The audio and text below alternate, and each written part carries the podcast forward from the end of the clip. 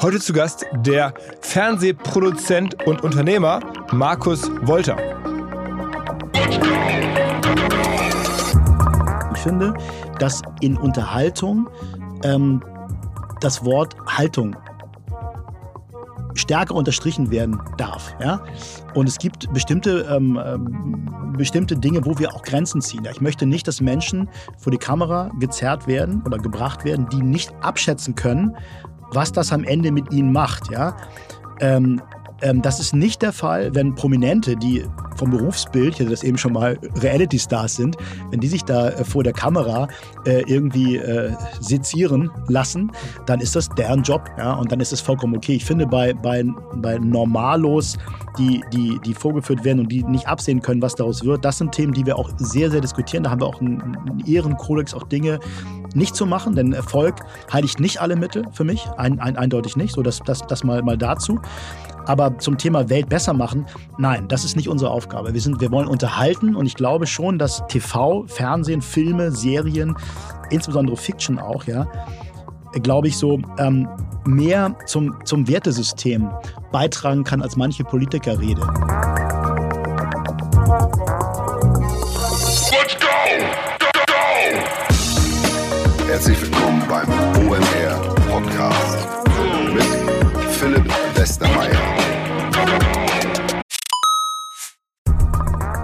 Weil die Kolleginnen und Kollegen von Instafo, also der Jobplattform für den Tech- und Sales-Bereich, von der ich hier schon häufiger berichtet habe, mittlerweile bei uns doch groß engagiert sind hier im Podcast. Ihr hört immer wieder hoffentlich von Instafo. Deswegen habe ich die Kollegen vor kurzem mal selber persönlich kennengelernt und war wirklich sehr angetan. Sie haben mir dazu erzählt, es gibt eine neue Finanzierungsrunde in die Firma. 10 Millionen werden da investiert. Das ganze Thema wird also immer relevanter. Daher nochmal hier mit Nachdruck der Hinweis. Wer Menschen sucht im Bereich Tech und Sales, denkt an Instafo. Die haben da scheinbar wirklich eine neue magische Soße gefunden, wo sie über ihre Plattform ein automatisiertes Matchmaking zwischen Arbeitnehmer und Arbeitgeber ermöglichen und das ist im direkten Marktvergleich dreimal effektiver, was die Quote von Bewerbung zu Einstellung angeht. Hilft natürlich auch, dass sie bereits über 100.000 passende Talentprofile auf der Plattform haben und dass man sehr, sehr schnell ins Gespräch kommt. Innerhalb von 48 Stunden bewerben sich die ersten Talente bei den Arbeitgebern oder man kann sogar als Arbeitgeber einer vorselektierten Gruppe an Talenten aktiv eine Nachricht schicken oder sie zum Chatten einladen, um sich noch schneller kennenzulernen und zu prüfen, könnte das passen. Also nicht nur ich und die Geldgeber offensichtlich glauben an Instafo, sondern auch mittlerweile über 1800 Firmen, darunter O2, RTL, HelloFresh, MyPoster, viele, viele weitere. Instafo ist auf OMR Reviews bestbewertet 4,8 Sterne in der Kategorie Recruiting Plattform. Firmen, die nun Instafo ausprobieren möchten, sehr gerne. Ihr spart außerdem 500 Euro auf die erste Besetzung, wenn ihr euch anmeldet über Instafo mit Doppel-F, instafo.com slash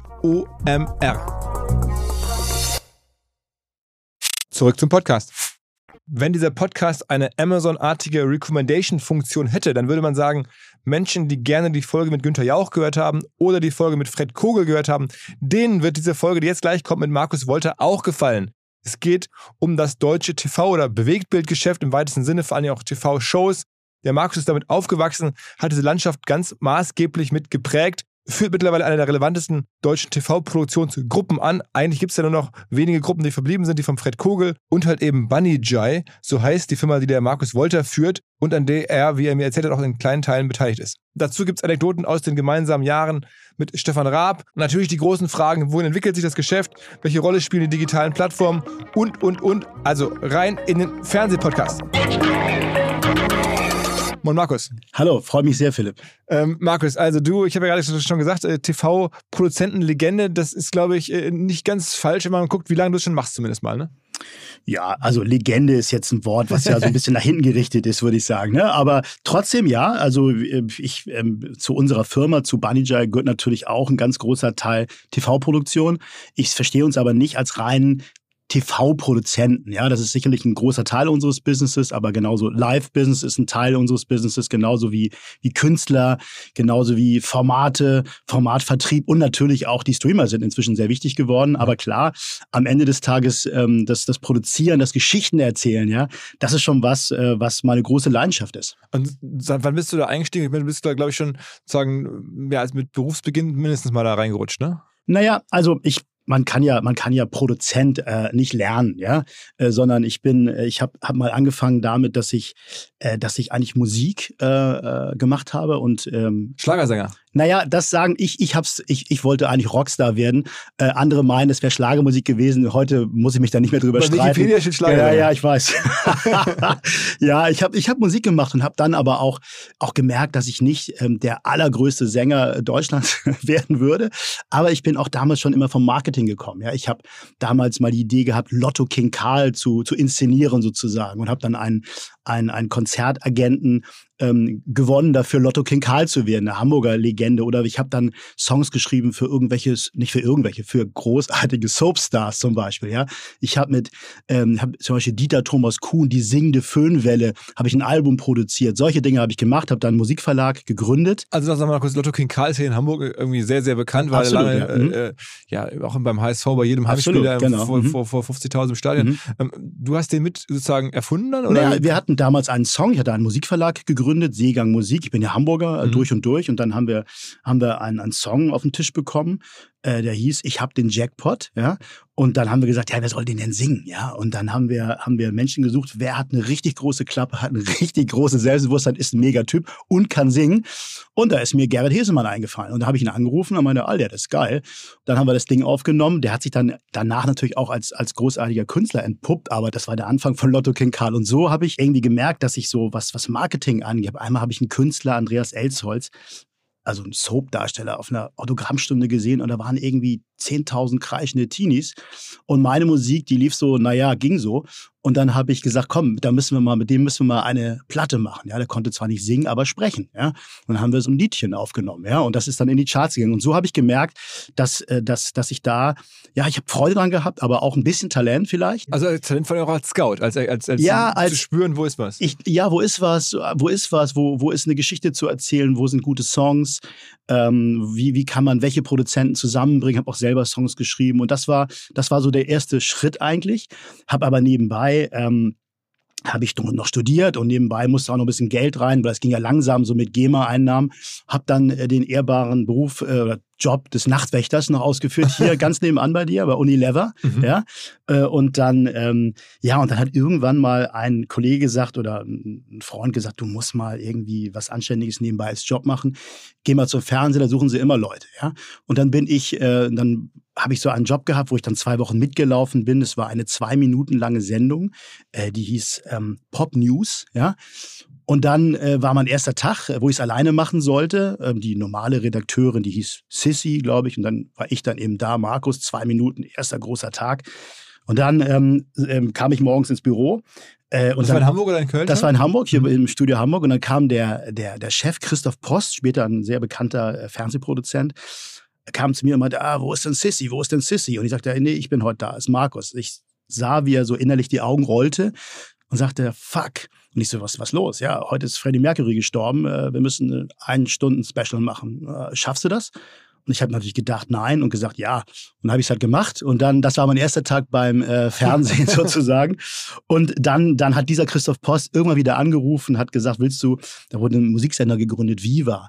Und das war damals so der heiße Scheiß. Wir wollten das MTV sein, ja. Und dann äh, hat er mich gefragt, ob ich aufgrund natürlich meines Musikverlages und aufgrund ein paar anderer Sachen, ob ich das Casting übernehmen möchte. Das habe ich dann gemacht und dann habe ich äh, damals so die erste Viva Casting-Generation äh, habe ich dann an den Start gebracht. Heike Makatsch, aber auch ein Opti, Matthias Optenhövel war dabei oder natürlich ein Stefan Raab und ein paar Die andere. hast du also alle quasi mehr so, so auch dann damals gefunden. Ja, genau. Das war damals mein erster richtiger Job. Das war genauso. Und haben dass, sie sich bei dir beworben mit irgendeinem. na, das, das waren, das waren einfach, es gab einen riesen äh, Aufruf. Äh, Viva will einen Sender starten und wir haben so eine Art Senderfamilie gesucht.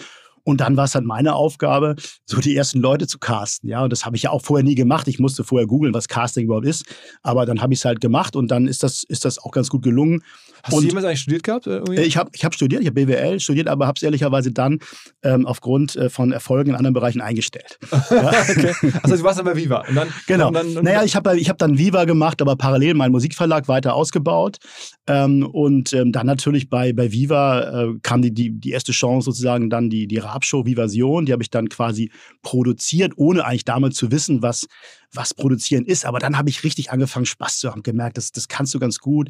Habe auch gemerkt, dass, dass es ehrlicherweise auch gar nicht so schwer ist, weil damals war auch das Fernsehen sehr, ja, sehr, es hatte sowas, sowas so irgendwie, es gab so bestimmte Regeln und die haben wir ja alle gebrochen, Step by Step, ja. Ich glaube, immer dann, wenn man in einem kreativen Business auch mit Regeln bricht, ähm, bei vorhandenem Talent wohlgemerkt, dann glaube ich, dann kann man da viel, viel erreichen. Aber was hat dich damals an den Leuten so überzeugt? Also ich meine, wenn man das so liest, jetzt irgendwie Raab oder Makac, das sind ja alles Leute, die dann teilweise über Jahrzehnte oder bis heute ähm, relevant sind. Was hast du, also was siehst du da in denen? Wir wollten damals eine, eine Art ähm, Familie gründen. Und das ist es, was wir auch gemacht haben. Ich glaube, das ist eh das, was Sender erfolgreich macht. Eine Familie mit Gesichtern, mit Menschen, wo der, der Zuschauer und die Zuschauerin sagt, Mensch, da würde ich, wäre ich gerne Teil davon. So, und das, das war's. Und das war ehrlicherweise nicht so schwer. Wir wollten die, die nicht MTV kopieren, ja, weil da gab es ein paar, paar Gesichter. Wir wollten die Leute, die eigentlich nicht viel anders sind als die Zuschauerinnen und Zuschauer. Das wollten wir. Da war Nils Bokelberg mit der Mütze, da war, da war irgendwie äh, natürlich auch eine Heike Makatsch, so als das Girlie, wie das mhm. damals mhm. irgendwie äh, tituliert wurde. Und da war auch ein Opti, der so ein bisschen der Seriöse mit der Brille war und so weiter. Und diese Familie haben wir dann gegründet, aber ehrlicherweise auch durch den Riesenhype, den Viva damals gemacht hat, ja. Ähm, glaube ich, und durch die ständige Live-Präsenz, die die Moderatorinnen und Moderatoren hatten, ist das dann halt auch sehr, sehr groß geworden. Und ähm, ja, und ich habe natürlich äh, ganz große Freude daran gefunden und habe auch diese Leidenschaft entdeckt, die ich auch vorher beim Musikproduzieren schon hatte, dass ich gemerkt habe, es macht mir unheimlich Freude, ähm, äh, ja, Dinge, Dinge so, so, so sich, äh, sich auszudenken und dann zu sehen, dass die, dass die irgendwie dann auf dem Schirm oder anderswo auch eine Art von Bewegung initiieren. Ja? Und trotzdem bist du nach, nach Viva, also nach dieser popkulturellen Hochrelevanz. Das ja. war ja wirklich damals, ja. ähm, kann man sich heute gar nicht mehr vorstellen, aber das Zentrum, da gab es ja noch kein Internet, also da Richtig. war irgendwie alles, drehte sich um Viva, da wurden Trends gemacht, da wurden Personen gemacht, da, da guckten da irgendwie auch viele Jugendliche und so hin. Ähm, dann bist du aber, wenn man das so nachliest, ziemlich überraschend nach München gegangen, ähm, zu einem Call-In-Sender, also das gefühlte Gegenteil davon. Absolut. Ich habe dann, also mich hat immer das Unternehmerische äh, in Verbindung mit ähm, mit Entertainment produziert, äh, hat mich immer interessiert. Das war, was mich immer interessiert hat, auch jetzt noch irrsinnig interessiert. Ähm, und es war halt so, dass ich damals dann ähm, ja viel unterwegs war mit meinen äh, Produkten, mit meinen Songs, mit meinen Musikthemen und so. Und ähm, ja, auch ähm, dann einfach irgendwann rief mich Christiane zu Salm an, die mit Georg Kofler zusammen äh, Mitgesellschafterin war bei diesem äh, bei dieser verrückten Sache äh, Neuen Live, das hatte ja auch damals noch kein schlechtes Image. Das kam dann erst später, ja, also durch mich und meine Kolleginnen und Kollegen. Nein, es war so, dass dieser, dieser Sender sollte halt ein, ein Call-TV-Sender werden. Ja, das halt, man, man, man wollte sich, das war damals ehrlicherweise ähm, wenn man heute mal guckt, was, was Instagram heute ist, ja, also Interaktion, Interaktion mit einer Direktmarketing-Funktion, das war eigentlich die, diese Grundidee, ja. Und dann ähm, hat mich das wahnsinnig interessiert. Er hatte ein wahnsinnig äh, damals schwieriges Image. Es waren schon drei Programmdirektoren, waren schon gefeuert worden. Und dann hat äh, Christiane gesagt, so, komm, willst du das machen? Und dann habe ich sofort Ja gesagt. Ich habe immer bei meinen Entscheidungen, wenn es um was Neues ging, habe ich immer sofort Ja oder sofort Nein gesagt. Das ist heute noch so. Ja, ich, spüre, ob ich was machen will, ob ich was kann, ob mich was elektrisiert. Das hat mich elektrisiert. Und dann haben wir da dieses, dieses Anruffernsehen etabliert in Deutschland. Ähm, Zwischenzeitlich äh, war es sehr, sehr profitabel, ne? Es war unfassbar profitabel. Auch dann gab es noch einen Reiseshopping-Sender. Und das war auch so eine, ja, das war dann eine größere Familie. Und ich habe damals für mich, für meine Karriere gemerkt, dass ich, dass ich auch führen kann. Das wusste ich ja in den ersten Zeiten noch nicht, weil Viva musste man nicht führen, da musste man einfach produzieren und, und cool sein, ja, und, und, und, und Entscheidungen treffen. Aber hier habe ich so gemerkt, dass es, dass es auch, auch toll ist, Menschen mit auf eine Reise zu nehmen. Wie ja? groß war denn eigentlich nur, nur, nur live zwischenzeitlich? So viele ähm, Personen her? Äh, wir, wir, waren, wir waren, also wir hatten in, in, äh, in richtig guten Zeiten, das, das, das glaubt man nicht, aber ähm, also erstmal was Umsatz, wir waren bei, kann man ja heute sagen, wir waren bei, hatten einen, äh, einen Umsatz von, glaube ich, 90 Millionen und hatten eine EBITDA-Marge von 40 Prozent, über 40 Prozent. Das war eines okay. der profitabelsten äh, glaube ich, Fernseher, die es jemals gab. Äh, das war, deswegen sind wir dann auch gekauft worden von, äh, von Heimser Bahn, von, von Pro7 Sat1. Die haben dann Viva übernommen. Und das Business war ja am Ende, dass Menschen ähm, sozusagen eine SMS geschrieben haben oder mit teilgenommen haben, also abgestimmt haben oder so, also, an, an, also teilgenommen haben. Und das, das Geld kam halt nicht über Werbung, sondern es kam vor allen Dingen über diese SMS-Beträge. Ne? Es, es, ging nur über SMS-Betreiber, über, über diese also Call, also Call-Dienste sozusagen. Äh, Call kostet 49 Cent und es war eine große Diskussion, ist das Gewinnspiel oder ist das Glücksspiel? Glücksspiel. Ähm, und ähm, wir, haben, wir haben halt auch versucht, Day and Night die Leute anzusprechen. Wir haben halt richtig Live-Fernsehen gemacht, Day and Night. Wir haben dann teilweise auch aus demselben Studio äh, für sieben, acht, neun andere Länder das auch gemacht. Also das heißt, wir haben das kopiert. Wir hatten ähnlich wie hier. Ich finde es übrigens sehr beeindruckend, hier, hier in deiner Company zu sein. Das ist ja auch so ein bisschen so wie so eine Sekte im positiven Sinne, meine ich jetzt. Ja, man kommt hier lang. Und das erinnert mich so ein bisschen auch an, an so eine Viva-Zeit zum Beispiel, ne? weil die Leute sind irgendwie, es ist ein bestimmtes Lebensgefühl, ja. Und, und das, und das hat, hat damals Viva gehabt, aber natürlich auch dann für uns Neuen Live, weil wir natürlich so ein bisschen die Bad Guys des, des etablierten Fernsehens waren. Ja, oh, Gewinnspiel, das, wer muss denn das machen und so. Aber es war irrsinnig erfolgreich. Und ähm, ja, und die eigentliche Idee war, es ist doch ganz einfach, wir machen Talk. Wir machen Talk. Die Leute wollen bestimmt für Geld anrufen. Hat kein Mensch angerufen, ja. Ah, dann machen wir Versteigerungen. Da hatte irgendjemand eine Idee, wir verlosen einen Ring von irgendeinem C-Promi. Da rufen bestimmt Millionen an. Kein Mensch angerufen. Das Einzige, was funktioniert hat, war dann irgendwie, dass wir merkten, wir haben so ein Gewinnspiel reingehauen. Und dann plötzlich äh, war ich in meinem Büro, ich hatte so einen Viewer, wo man immer sah, wie viele Live-Anrufe waren. Ne? Auf einmal so sonst immer so fünf, zehn, 50. Auf einmal kam irgendjemand angelaufen. Markus, Markus, du musst mal in dein Büro kommen. Und ich so, was ist denn los? Ist jemand äh, kollabiert oder was ist los? Markus, Markus. Und dann sah ich diesen Viewer, ja, und wir hatten auf einmal irgendwie 40.000 Anrufer gemacht in einer Stunde. 40.000, ja. Also Gewinnspielen. Okay. Ich dachte erst. Was, was kann man denn gewinnen? Ja, äh, Geld, ja, ah, Geld. Und ich habe erst gedacht, na gut, dann ist der Viewer wohl kaputt. Aber er war nicht kaputt und dann begann dieser Erfolgskname, das immer weiter verfeinert und das hat auch riesen Spaß gemacht. Und wir haben auch damals auch da wirklich gute Leute mit auf der Reise gehabt. Konrad Albert, späterer ähm, äh, späterer Vorstand der Pro701-Gruppe war damals der Anwalt, äh, Gott sei Dank, äh, von Neuen Live und mein, mein Partner in der Geschäftsführung. Und so haben wir das gemacht. Naja, und dann, dann ging es dann irgendwann, warum ich dann gefragt worden bin, von Neuen Live ausgerechnet Geschäftsführer von Endemol zu werden, das weiß ich bis das heute. Das war die nächste Station. Also genau. Endemol ist ja auch eine genau. bekannte Produktionsfirma, ne? Also, also John DeMol ist ein holländischer Produzent, dessen Firma Endemol hast du übernommen. Ja. Was waren da so die Formate? Naja, das war so, dass diese, diese Firma hatte eigentlich nur drei richtige Formate, die, es waren in jedem Land war Endemol mega erfolgreich, nur in Deutschland nicht damals. Es gab damals nur Wer wird Millionär, es gab nur Liebe zählt mit Kai Pflaume und es gab Big Brother. Und die restlichen Trends hatte die Firma in Deutschland zu der Zeit eigentlich alle verschlafen. Aber klingt ja gar nicht so schlecht, diese drei Sachen. Alle immerhin, groß. immerhin, aber, das, aber der Anspruch war natürlich viel, viel höher. Und das, das war dann meine erste richtige Management, na gut, die zweite richtige Management-Position, also als, als, als Chef dort. Das war eine, eine Mega-Zeit. Wie groß war die Firma damals, als du reinkamst? Ähm, die Firma war damals, glaube ich, bei, ähm, bei 90 Millionen Umsatz ungefähr. Also mit den drei Formaten dann schon? Naja, das war schon noch ein paar Formate mehr, aber das waren so mhm. die, die mhm. wichtigsten Formate. Und ich habe dann ähm, auch von Anfang an mir ausgebeten, weil ich ja mich eben nicht als Fernsehproduzent verstanden habe, sondern vor allem als Unternehmer. Habe gesagt, wir müssen, wir müssen diese Firma vergrößern, indem wir äh, Tochterfirmen gründen, ja, indem wir anfangen, äh, sogenanntes Boutique-Modell, ich habe das immer Designer-Shops genannt, ja, ähnlich wie, wie jetzt wie, wie Köche, die auch nicht jeden Abend in ihrem Restaurant stehen, müssen wir halt bestimmte Brands haben. Und wir haben dann, das war der erste Deal, Wiedemann und Berg gegründet. Einer, der, der immer noch, und das, das, das finde ich auch klasse, weil es sind viele Firmen, die wir gegründet haben, sind immer noch wahnsinnig erfolgreich. Ja. Wiedemann und Berg sind zwei Produzenten ähm, in Deutschland, also die wirklich große Filme machen und die jetzt kürzlich dann auch von der Firma von Fred Kogel übernommen genau, wurden, glaube ich. Die wurden übernommen, weil ich dann ja bei Animal irgendwann weggegangen bin und dann haben die sich neu orientiert und äh, sind jetzt äh, unter dem Dach von Leonan. Aber wir haben damals Wiedemann und Berg gegründet und sieben, acht mega erfolgreiche Jahre gehabt. Äh, erste, Sag mal ein paar Filme? Ja, die erste Netflix-Serie Dark zum Beispiel, Four Blocks äh, haben wir gemacht und, und vieles, vieles mehr. Ähm, also Wiedemann Berg ist auch heute noch einer der, der hipsten und erfolgreichsten deutschen Fiction-Buden, ja, Firmen. Ähm, dann haben wir natürlich die Florida gegründet, Florida TV mit, mit, Joko, mit, und mit Joko, und Klaas. Die beiden hast du dann quasi auch angesprochen und gesagt, Mensch, wollen wir nicht was zusammen gründen? Ja, wir haben, wir haben irgendwann, haben wir, also ich glaube, Joko und Klaas waren bei MTV gerade rausgeflogen äh, und ich fand die natürlich cool, irgendwie waren super und ich habe mich dann mit, äh, mit Klaas getroffen am Café in Berlin und so haben wir dann Stück für Stück ähm, gesagt, komm, lass uns doch da, lass uns das doch gründen, lass uns was Eigenes machen. Und dann, dann sind ja auch dann die, dann haben wir die ersten Formate gemacht, damals als Tochter von Endemol. Dann war es ein Joint Venture zwischen Endemol und äh, dann äh, natürlich den Jungs, ne? also äh, Joko und Klaas und damals deren Managements.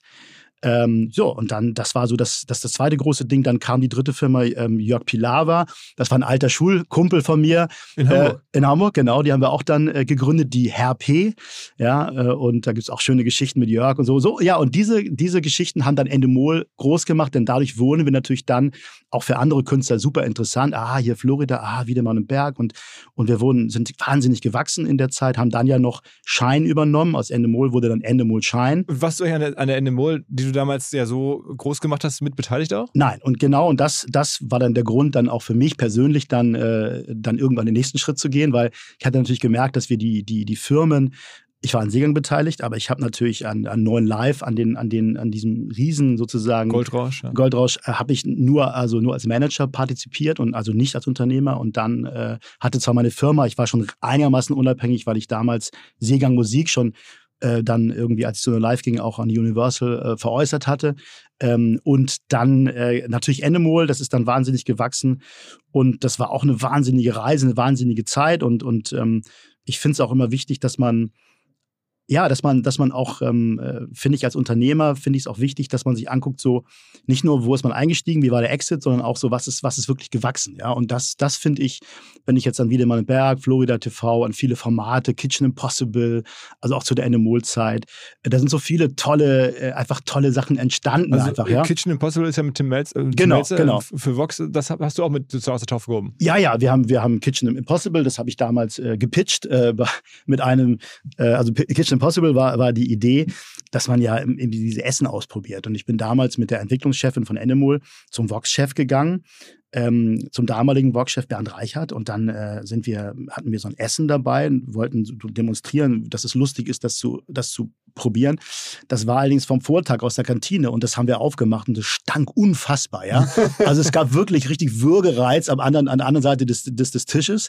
Aber es war am Ende ein legendärer Pitch und es war auch am Ende eine legendäre Show. Und ja, und viele der War Joko, das schon klar, dass, dass, dass Hm? Tim auch dabei sein würde? äh, das war damals, glaube ich, noch nicht klar. Der ist dann mit, also den haben wir dann ins, ins, ins Boot geholt und dann hat einer unserer Produzenten äh, damals, der immer noch Produzent bei Endemut Schein ist, Sven Steffensmeier, diese Reise mit Tim dann gemacht und dieses Erfolgsformat gemacht.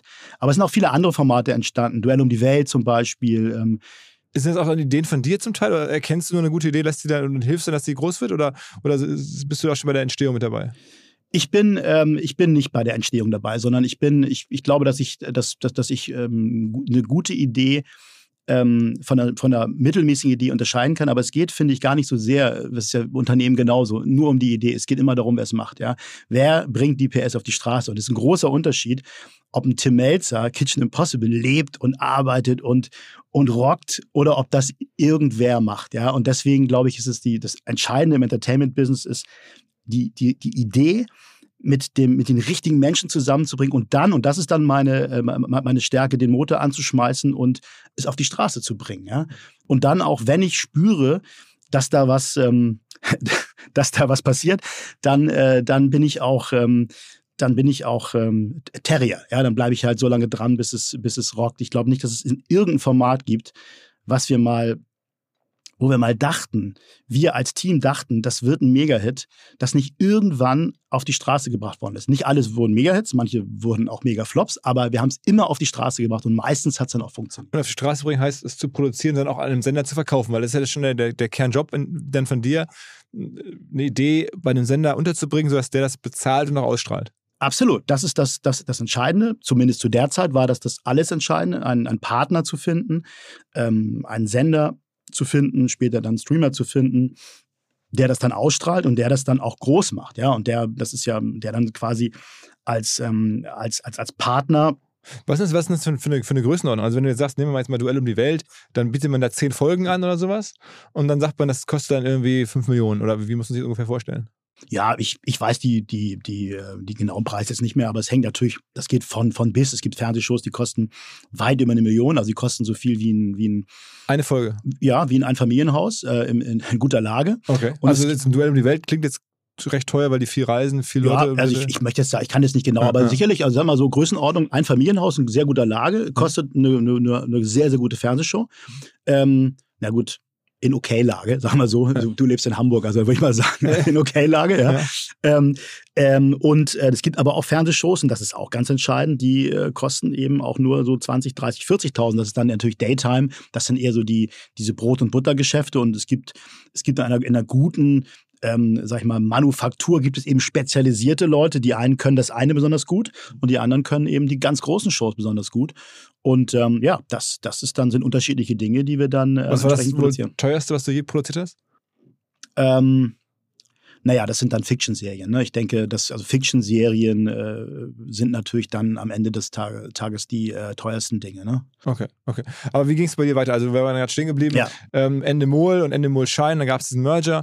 Ähm, aber du warst da halt wirklich äh, nicht unternehmerisch beteiligt. Das Genau. hat dir nicht gepasst und dann wolltest du dich dann, dann irgendwie eines Tages Unternehmer verwirklichen. Genau, und dann kam irgendwann, ich hatte zwischendurch, natürlich hatte ich, äh, war ich, war ich, habe ich äh, hier und da in Dinge auch mal investiert und habe natürlich auch, auch äh, mich immer auch Unternehmer, als Unternehmer gefühlt. Und ich habe ja auch die, die Endemut Schein immer und das immer auch unternehmerisch geführt. Und dann kam irgendwann eine, eine Phase, wo ich merkte, es ist jetzt so ein Moment, wo auch das, ähm, wo auch ähm, die Shareholder andere wurden, amerikanische Shareholder. Es wurde, es, ich hatte so das Gefühl, dass, dass ich da ähm, ähm, einfach so in meiner, mit meinen Möglichkeiten so am Ende der Reise angelangt war. Und dann, ja, und dann, äh, dann ähm, gab es die, die, die, die Riesenchance, äh, nochmal ähm, nochmal einen unabhängigen Fernsehproduzenten äh, in Deutschland zu gründen, mit dem klaren Ziel auch ähm, die Nummer eins in Deutschland zu werden und mit dem Ziel auch zu sagen, wir wollen eine Firma gründen, wo wir wo wir Menschen mit auf die Reise nehmen, unternehmerisch mit auf die Reise nehmen, wo wir, ähm, wo wir einfach ähm, Karrieren machen können, wo wir aber auch über das TV-Business hinaus mit Künstlern zusammenarbeiten können und quasi die Chance bekommen, habe ich dann nochmal was richtig, einen richtigen Entertainment, ein richtiges Entertainment-Powerhouse aufzubauen in Deutschland. Und das war vor fünf Jahren. Und da habe ich dann eben auch nicht lange überlegt. Wer hat das initiiert? Also wo kam diese Idee her? Ja, die, die, die Bunny Jai äh, gab es ja. Die Jai ist eine weltweite Firma, mittlerweile die, die größte TV-Produktionsfirma ähm, Der Welt? Der Welt, ja. Äh, Bunny Jay heißt die. Bunny okay. Genau. Jai ist, die, ist der größte TV-Produzent. Äh, Und die haben dich angesprochen? ja, ich, ich war natürlich, ähm, also mit dem CEO Marco Bassetti war ich damals schon vernetzt, weil, weil, weil Marco auch ähm, aus damals schon äh, mich zu Animal geholt hatte. Ja, das heißt, wir, wir hatten einen sehr guten Kontakt. Und ähm, ja, und irgendwann war es halt so, dass Bunny Jai eigentlich in jedem Land wuchs. In Deutschland hatte man aber nur diese 50% Beteiligung an Brainpool. Brainpool ist ja auch eine legendäre Firma mit einer legendären Geschichte. Alle großen Comedians sind ja dort groß geworden, neben Stefan, Bastian Pastewka, ähm, äh, Mario Barth, äh, Luke Mockridge, äh, Anke Engelke, Stromberg. Also alles, was irgendwie in dieser Zeit wurde ja, äh, ging ja durch die Brainpool-Hallen. Und dann hatte man nur diese 50% Beteiligung und nichts anderes in Deutschland. Dann, und der Rest gehörte dann. Der, ja, der Rest gehörte Brainpool, also den Brainpool-Gründern sozusagen und der andere, andere Und das Hälfte. waren dann äh, der, äh, Georg Grabosch, glaube ich, heißt. Georg ne? Rabosch, äh, Andreas Scheuermann äh, und noch und Stefan Raab und ein, ein, weiterer, ein weiterer Gesellschafter. So, und dann hatte nur diese 50% Beteiligung, wollte aber in Deutschland eben auch wachsen, wollte eigentlich das, was wir mit Endemol gemacht hatten, auch machen und vielleicht noch ein bisschen mehr. So, und dann gab es halt die Möglichkeit irgendwann, als ich bei Animal ausgestiegen war, ähm, äh, dann gab es Gespräche und dann hat man gesagt, okay, ähm, kannst du dir das vorstellen? Und dann war natürlich klar, dass, dass ich das entsprechend auch äh, also auch als, als Unternehmer mit, mitmachen würde. Und dann haben wir, sind wir gemeinsam, haben wir diese Reise angefangen. Aha, und dann haben die dir quasi Geld in die Hand gegeben und du hast erstmal angefangen einzukaufen. Ja, ich habe aber auch, äh, also ja, sie haben mir Geld in die Hand gegeben, aber ich habe aber auch selber natürlich Geld investiert, logischerweise. Wir haben halt gesagt, nee, wir bauen hier was auf. Und natürlich äh, haben wir dann angefangen über die, die, die Brainpool. Äh, Beteiligung logischerweise, die dann irgendwann auf, äh, auf 100 Prozent äh, zu bekommen. Das, das war hast der Stefan Raab und die anderen rausgekauft. nicht rausgekauft, sondern wir haben, wir sind ja Partner, wir haben dann eine Partnerschaft, äh, eine Partnerschaft äh, daraus, äh, daraus gemacht. Ähm, äh, und Stefan ist weiterhin dabei und wir haben, wir haben natürlich dann auch weitere Firmen gekauft. Aber ähm, weil, weil, weil, weil wenn du jetzt sagst 100% gekauft, dann müssen die ja verkauft haben. ja, genau. Also, an, an, also Brainpool ist mittlerweile eine Tochter der Bunnyjar Germany. Das ist Mhm. richtig, ne? Eine Ah. 100% Tochter der Bunnyjar Germany. Und es gibt aber dann haben wir die Bunnyjar Productions gegründet mit Arno Schneppenheim, der damals schon ein legendärer Produzent war, der auch damals der Geschäftsführer der Florida war, in Jahren davor, ein Weggefährte von mir. Haben wir dann die mit der Bunnyjar Productions angefangen in, in, in, in Köln, die mittlerweile auch heute ist. Ähm, Fünfjahresfeier der Bunnyjar Productions, da sind jetzt 150 Mitarbeiter und viele, viele tolle Projekte einfach entstanden. Äh, dann kamen die Good Times dazu. Naja, dann kam natürlich Endemol dazu, also mein ehemaliger Arbeitgeber, den wir dann quasi wieder in die Familie geholt haben. Ähm, was natürlich auch. Habt ihr dann auch noch übernommen? Das ist ja schon ein großer Deal gewesen. Wenn man die Firma, du hast es ja Absolut. gerade beschrieben. absolut. Also dann, wie viel Geld habt ihr denn über all die Jahre jetzt in die Hand genommen, das heutige Bunny Jay aufzubauen? naja, also weltweit wurde sehr viel Geld in die Hand genommen und auch in Deutschland wurde eine ganze Menge. Also reden wir schon über äh, 100 Millionen plus. Ja, Ah. sicher, Aber sicher. nicht eine Milliarde oder sowas.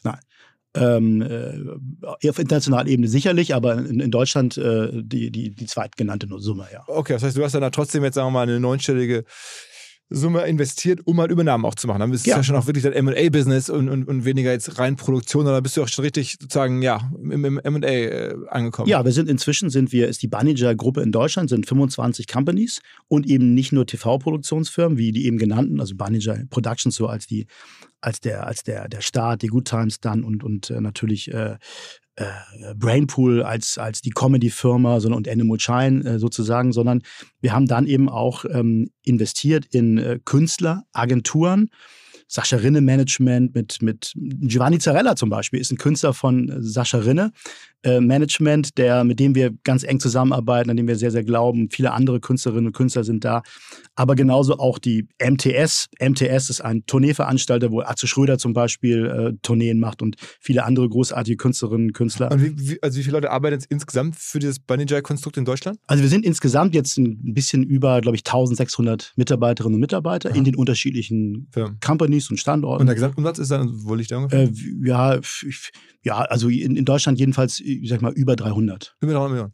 Und du bist selber da jetzt auch dann beteiligt, hast du gerade gesagt. Also das heißt, dir gehört da jetzt irgendwie eher so 10, 20 Prozent oder, oder, oder weniger? Mir gehört dann Teil. Mhm. Also, Genau. aber zweistellige Prozente. Ja. Okay, aber immerhin. Also ich meine, das ist ja, sagen wir, mindestens Knapp, 10 Prozent einer Firma, die jetzt irgendwie 1300 ähm, Mitarbeiter hast, hast du gesagt und Umsatz war 300. Das ist ja schon, schon ein Wort. Ja? Also ich meine, ist also schon unternehmerisch äh, jetzt äh, schon ein größeres Rad. Ja, es ist eine, es ist eine wunderbare Firma. Wichtig ist äh, vor allen Dingen, dass wir, dass wir in Deutschland ähm, sehr viele unabhängige, unterschiedliche Firmen haben. Ähm, das heißt, unser Konzept ist eben nicht, dass wir so wie ein Konzern so eine, so eine Firma äh, aufbauen und das konzernig so eine, so eine Firma äh, regieren, sondern es geht darum eben, dass wir verschiedene ähm, Künstlerinnen, Künstler, Produzenten, Persönlichkeiten mit auf die Reise nehmen. Man kriegt keinen Top-Produzenten, keine Top-Produzentin, wenn du sagst, hier, äh, hier ist der, der, der, der Vertrag, äh, leg mal los, sondern es geht ja auch darum, dass Produzenten und Produzenten wollen gesehen werden. Ja, das soll ja ihr Baby sein, das soll ihr, ihr, ihr Ding sein. Und das schaffen wir, glaube ich, ganz, äh, ganz gut, dass wir, dass wir ja, dass wir auch Karrieren kreieren in unserer Gruppe, dass die sichtbar sind, ja. Und deswegen ist die Bunny Jai als Gruppe, ich nenne das immer so eine Art äh, Star-Allianz, ja. Das ist ähnlich wie in einer, wenn man jetzt die, die Star-Allianz der Lufthansa nimmt, da gibt es eben die Eurowings, es gibt aber auch eine asiatische Fluglinie, österreichische, es gibt wahnsinnig viele Fluglinien, die sich auch unterscheiden, ja, ähm, wo es, wo es ein ganz, ein ganz anderes Flugerlebnis ist, auch ein anderes Management Aber was, ist, ja. was, was hilft dir sozusagen den Unternehmern, die jetzt da diese einzelnen Firmen äh, gründen? Ich meine, das kl- klingt so ein bisschen so wie früher auch bei den Kreativagenturen. Da gab es dann eine große Agentur und dann gab es halt verschiedene GmbHs unter dem Dach. Ähm, aber auch da habe ich mich manchmal so gefragt, warum könnte ein super kreativer Produzent jetzt nicht das alleine machen? Warum braucht, warum muss das unter euer Dach kommen? Das ist eine gute Frage. Ähm, das hat aber, das, das kann ich dir sehr, sehr klar sagen. Und zwar, wenn, wenn ich jetzt, wenn wir irgendwie, wir, wir zwei, Philipp und Markus, äh, weiß nicht, Productions machen jetzt so eine Bude auf, das ist geil, wir sind beide irgendwie gute Typen, das wird bestimmt was werden. Dann machen wir so ein, zwei Produktionen, ist alles super. Aber was natürlich ganz wichtig ist, wenn du, wenn du Produzent bist, du brauchst eine erstmal eine finanzielle Ausstattung. Ja? Das heißt, du musst erstmal sehr gute Leute holen, musst in Vorleistung gehen. Dafür brauchst du erstmal Geld. Das ist ganz, ganz wichtig. Und das zweite Thema ist, du brauchst Formate. Wir haben natürlich international, hat die Manager einen riesigen, den größten Formatkatalog der Welt. Da schlummern dann eben Formate wie Mars Singer, ja, oder Big Brother, ja, oder, oder, oder. Und ganz viele, ganz, ganz große Hits, Temptation Island äh, und vieles, vieles mehr. Ähm, das ist das äh, zweite Thema, was du eben brauchst. Du brauchst Formate. Äh, das dritte Thema, das du, äh, was du, was, was du auch brauchst, du brauchst am Ende des Tages, ähm, möchtest du dich als Produzent auf das Kreative fokussieren. Ja, du möchtest, möchtest Geschichten erzählen, du möchtest Filme drehen, du möchtest mich mit den Künstlern beschäftigen. Was die wenigsten Produzenten möchten, ist sozusagen ähm, den Controlling-Job machen, ja, ähm, den, den Legal-Job machen. Anwälte sind teuer, Anwälte sind, sind auch, es gibt gute und schlechte Anwälte. Also diese ganzen Dinge nehmen wir den Produzenten ab und sagen, fokussiere dich komplett auf deine, auf dein Produkt, ja, auf deine Kreation, sei eine Manufaktur. Das heißt also, du kannst deine Firma mit deinem Namen machen, du bist im Licht, du es ist dein, es ist dein, äh, dein Baby. Und wir gemeinsam sozusagen ähm, gehen auf diese Reise und du hast unser Vertrauen und du hast eine gewisse Unabhängigkeit, äh, das, das zu machen. Und das ist ein sehr attraktives Angebot.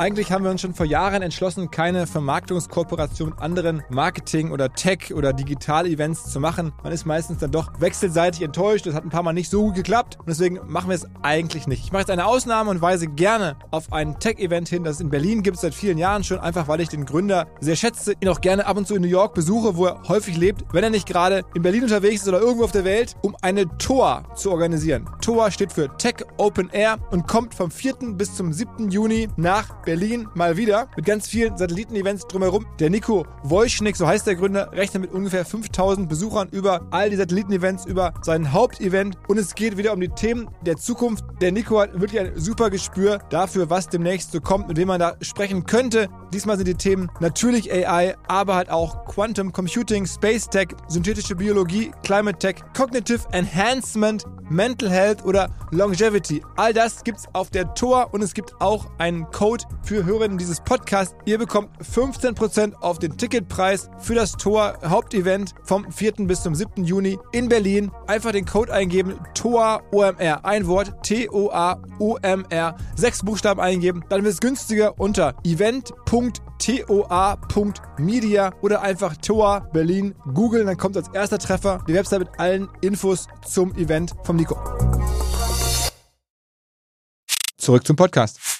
Und ist es für dich oder für euch ein Problem, dass eure Kunden, am Ende sind das ja auch häufig Fernsehsender, dass die jetzt alle doch auch durch harte Zeiten gehen, dass da die ähm, Zuschauerzahlen rückläufig sind und man kann das ja so ein bisschen gucken, pro sieben Aktienkurs beispielsweise ist das nicht so erfreulich.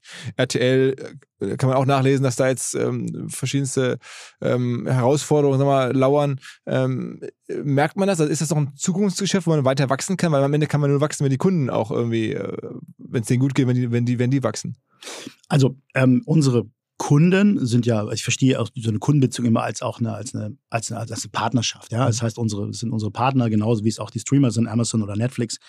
Ähm, aber die diversifizieren ja auch. Das heißt also, der Sender Pro701 hat ja inzwischen auch eine Plattform mit Join, hat viele andere Businessmodelle, genauso wie RTL, natürlich mit RTL Plus, genauso wie die öffentlich-rechtlichen Sender ihre Mediatheken haben. Das heißt, ähm, für mich als, als Produzent oder für uns als Produktionsfirma äh, ist vor allem entscheidend ähm, die, das, was die, also die Menschen da draußen wollen immer mehr Content konsumieren, ja.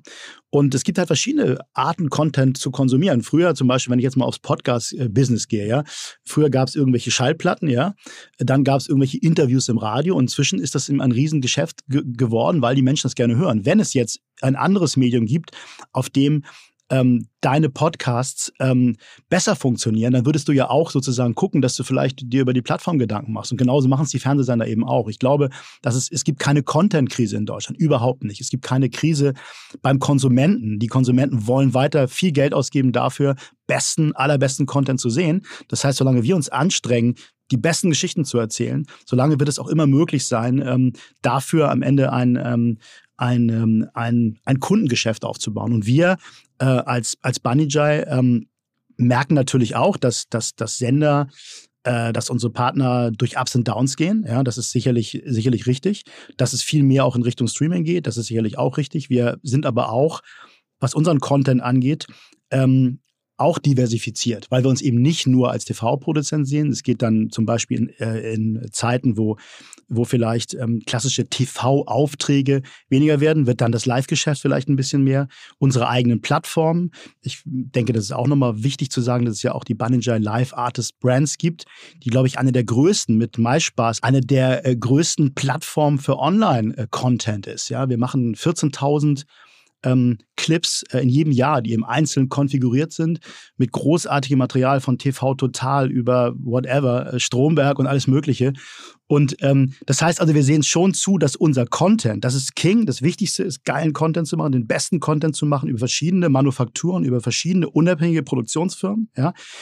Content zu kreieren, das kann live sein, das kann Online-Content sein, das kann ähm, jede Form von audiovisuellem Content sein, ja.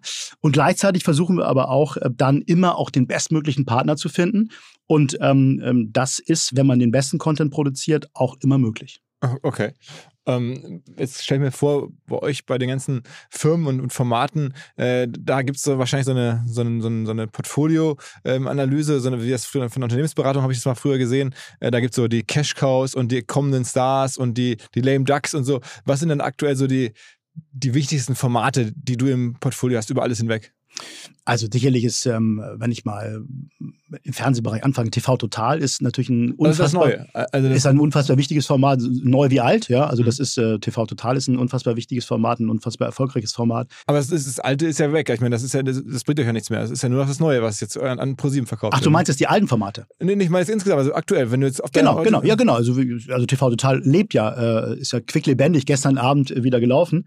Ähm, also TV Total ist eins der mhm. erfolgreichsten Formate. Mars Singer ist eins der mhm. sehr erfolgreichen Formate von der Animal Shine.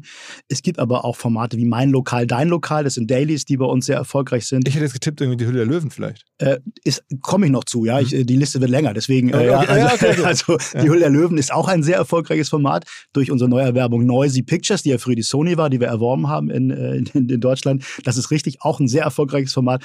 Ich darf es nicht vergessen. Promi Big Brother ist ein sehr erfolgreiches Format. Schlag den Star ist ein sehr erfolgreiches Format. Temptation Island ist ein sehr erfolgreiches Format. Bist du bei allen noch irgendwie so ein bisschen mit drin? Guckst du die überhaupt an oder weißt du, bist, wirst du gefragt nach dem Motto, keine Ahnung, ähm, wollen einen neuen Deal abschließen mit einem Sender, guck dir mal drauf oder, oder wann, wann, wann fragen die dich da die jeweils die Verantwortlichen? Ähm, also ich, ich, ich gucke natürlich nicht alles drauf, weil wir haben über 350 ähm, nee, ich glaube, fast 400 Primetime-Shows im TV im Jahr. Das heißt, wir haben also jeden Abend haben wir im Prinzip mindestens eine Primetime-Show on Air.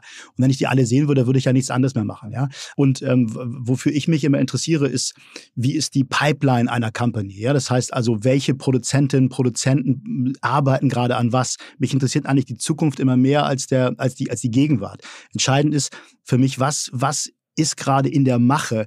Ähm, zum Beispiel im Fiction-Bereich. Ja, ich, ähm, das habe ich jetzt ganz vergessen, die Made 4, eine Tochterfirma von uns in Berlin, hat gerade für RTL an den Dünen-Krimi neu, neu aufgelegt. Super erfolgreich.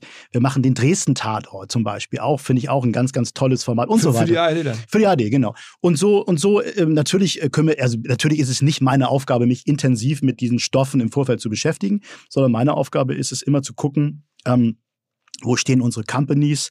Ähm, sind die unter, unter wie, wie ist die, die kreative Power? Wie arbeiten die Künstleragenturen zusammen mit unseren Produktionsfirmen? Werden die Formate richtig aufgeteilt innerhalb der Gruppe?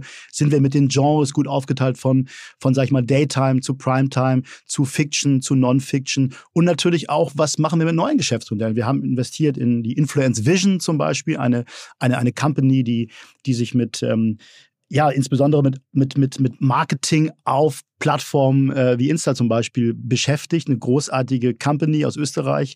Ähm, wir haben natürlich kümmern uns um die, um die B-Lab, haben jetzt ein, ein, ein Brand Studio gegründet, also ein Bunninger Brand Studio, wo wir eben auch direkt mit Brands, ein, ein Case zum Beispiel ist Froster. Wir haben, wir machen die VOG WM, ja, das ist ein geiles Format übrigens, finde ich. Von Stefan Raab auch früher erfunden. Ganz genau, ganz genau. Und die VOG WM gibt es ja noch bei, äh, bei ProSieben, ist gerade wieder aufgelegt worden, jetzt im, im letzten Jahr, im November haben wir das gemacht. Und da haben wir natürlich auch in Partnerschaft mit dem Sender, haben wir natürlich das das vermarktet. Ja, und Froster ähm, als, äh, als, als Partner unseres Banijay ähm, Brand Studios sozusagen haben da investiert und wir haben mit dem, mit dem, mit dem VOG, wo Knossi unter anderem drin saß und, und andere Creator, ähm, haben wir über 40 Millionen, über 40 Millionen äh, Views quasi erzielt, ja, was ja eine, eine Wahnsinnssache ist. Und das, das zeigt eben, dass es eben nicht nur, wir reden nicht nur von klassischem Fernsehen, sondern wir reden von Markenbildung, wir reden Entertainment-Events, Entertainment-Serien, ja, einfach ähm, auszuwerten. Ja, und, und ich glaube, uns unterscheidet eben von anderen vielleicht klassischen TV-Produktionsfirmen, dass wir das eben ernst meinen und dass wir, dass wir, dass wir uns sehr viel damit beschäftigen. Ist es eigentlich so, dass Stefan Raab dann auch noch bei einzelnen Produktionen mit dabei ist und dann hinter der Kamera da steht und das mit beaufsichtigt und so? Ja, Stefan Raab äh, ist ja bei seinen Produktionen, gibt es ja immer vor einen Clip. Stefan Raab sitzt in der Regie und frisst Chips. Äh, und das äh, ist wörtlich zu nehmen. Also er ist dann halt auch wirklich bei so VOG WM, dann sieht man sieht ihn nicht mehr, aber er läuft da rum und kümmert sich darum, dass das dann gut aussieht im er ist. Er ist, Stefan ist einfach eine Legende als, als Entertainer, einer der größten Deutschland und auch als Produzent sehr erfolgreich. Äh, okay, das heißt, er ist auch jetzt dein Geschäftspartner bis heute. Ja. Und sag mal, das ist ja insofern interessant, weil die Bunny J Deutschland, das ist das Vehikel, wo ihr alle jetzt beteiligt seid. Da gerade die 10% mehr oder weniger, I don't know. Ähm, aber die restlichen Anteile gehören dann sozusagen Bunny Jai global. Genau. Und das wiederum gehört zum großen Teil dem reichsten Menschen der Welt, ne, diesem Franzosen, den, dem Herrn Arnaud, oder? Nee, gut, Stefan Krobi äh, ist der, äh, aber ich glaube, das, da, da gibt es wieder Unteranteile mit verschiedenen anderen, äh, anderen äh, Gesellschaftern. Aber der, der Gründer der Banijay-Gruppe äh, äh, worldwide ist Stefan Krobi. Aber Ein, äh, ein Franzose, der, der ach, ich, dachte, ähm, ich hätte gelesen, dass der, dass der Herr Arnaud, also der von LWM Aschda, der Kollege, dass der da auch eine Rolle spielt.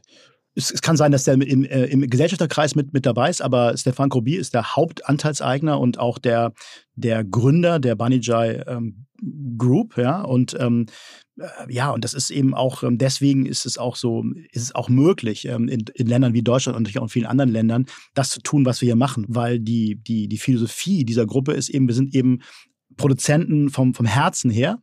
Äh, alle, die dort arbeiten, haben eben diese unternehmerische Produzentengeschichte äh, und die Banijay ist gegründet worden von Stefan, der früher auch Endemol-Chef in Frankreich war und dann an, danach diese, diese Company aufgebaut hat, dann über verschiedene Übernahmen äh, als weltweites Venture aufgestellt hat. Und die Philosophie ist eben, dass man sich irgendwie versucht, in, in jedem Land ähm, ja, unternehmerische Produzenten äh, äh, zu gewinnen, ja, und die dann wiederum andere Produzenten und unternehmerische Produzenten gewinnen äh, und, und dieses, dieses Geschäft aber immer nie als klassisches MA-Geschäft verstehen, sondern immer als ähm, immer mit der Leidenschaft des, des Produzieren, mit der Leidenschaft des, des Geschichtenerzählens Aber für verstehen. dich jetzt unternehmerisch ge- geguckt, wie ist das eines Tages, ähm, also wie geht das aus? Also äh, bringt man das eines Tages an die Börse oder verkauft man eines Tages die gesamte, die gesamte Einheit weltweit oder nur die deutsche?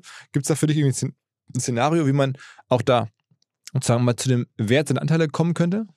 Also das sind, ähm, das ist ja ein internationales Thema, ja, wo natürlich äh, im Moment ist die, äh, ist die, ist diese Banninger-Gruppe halt eine Menge wert und das, das ähm, ist nichts, was wir jetzt, ähm, äh, was ich jetzt hier im Podcast irgendwie klären kann. Ja. Äh, aber es ist auf jeden Fall so, dass natürlich die Gruppe weiter wächst und wir auch weiter in, in Unternehmen investieren. Okay, aber also davon ist auszugehen, dass eines Tages kommt dann vielleicht mal ein, irgendwie ein Börsen- oder ein Verkauf oder irgendwas wird passieren. Ja, es ist, äh, ich glaube, es gibt immer Möglichkeiten ähm, und im Moment ist aber ganz klar, der, der Entertainment-Markt, ähm, so, so, so sehe ich es jedenfalls, der Entertainment-Markt ist in einer Konsolidierungsphase eindeutig. Das heißt, ähm, ähm, die gerade im Produzentenmarkt ist es eben so, dass so die Mittelgroßen eigentlich kaum Möglichkeiten haben, ähm, wirklich weiter zu wachsen. Es gibt sehr, sehr gute Nischenproduzenten, die eben bestimmte Genres ganz, ganz großartig beherrschen.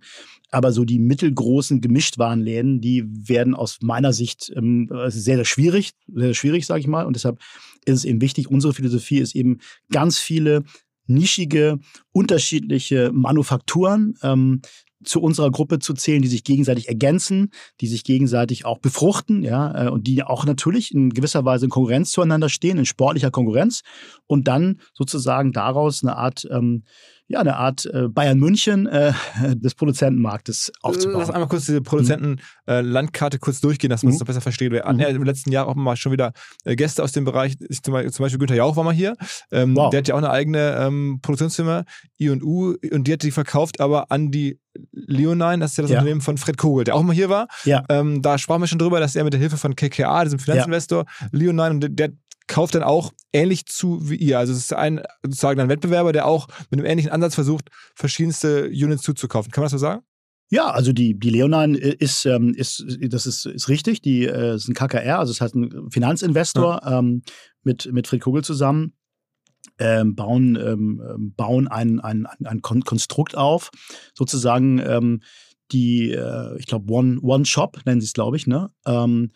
Und das ist ähm, vergleichbar, ja. Okay, dann, dann sagen wir so ein paar, also jetzt, weil wir auch Joko häufiger schon hier Mhm, hatten und mhm. äh, dessen Florida, was er ja nach wie vor Ja. macht, wem gehört das jetzt aktuell?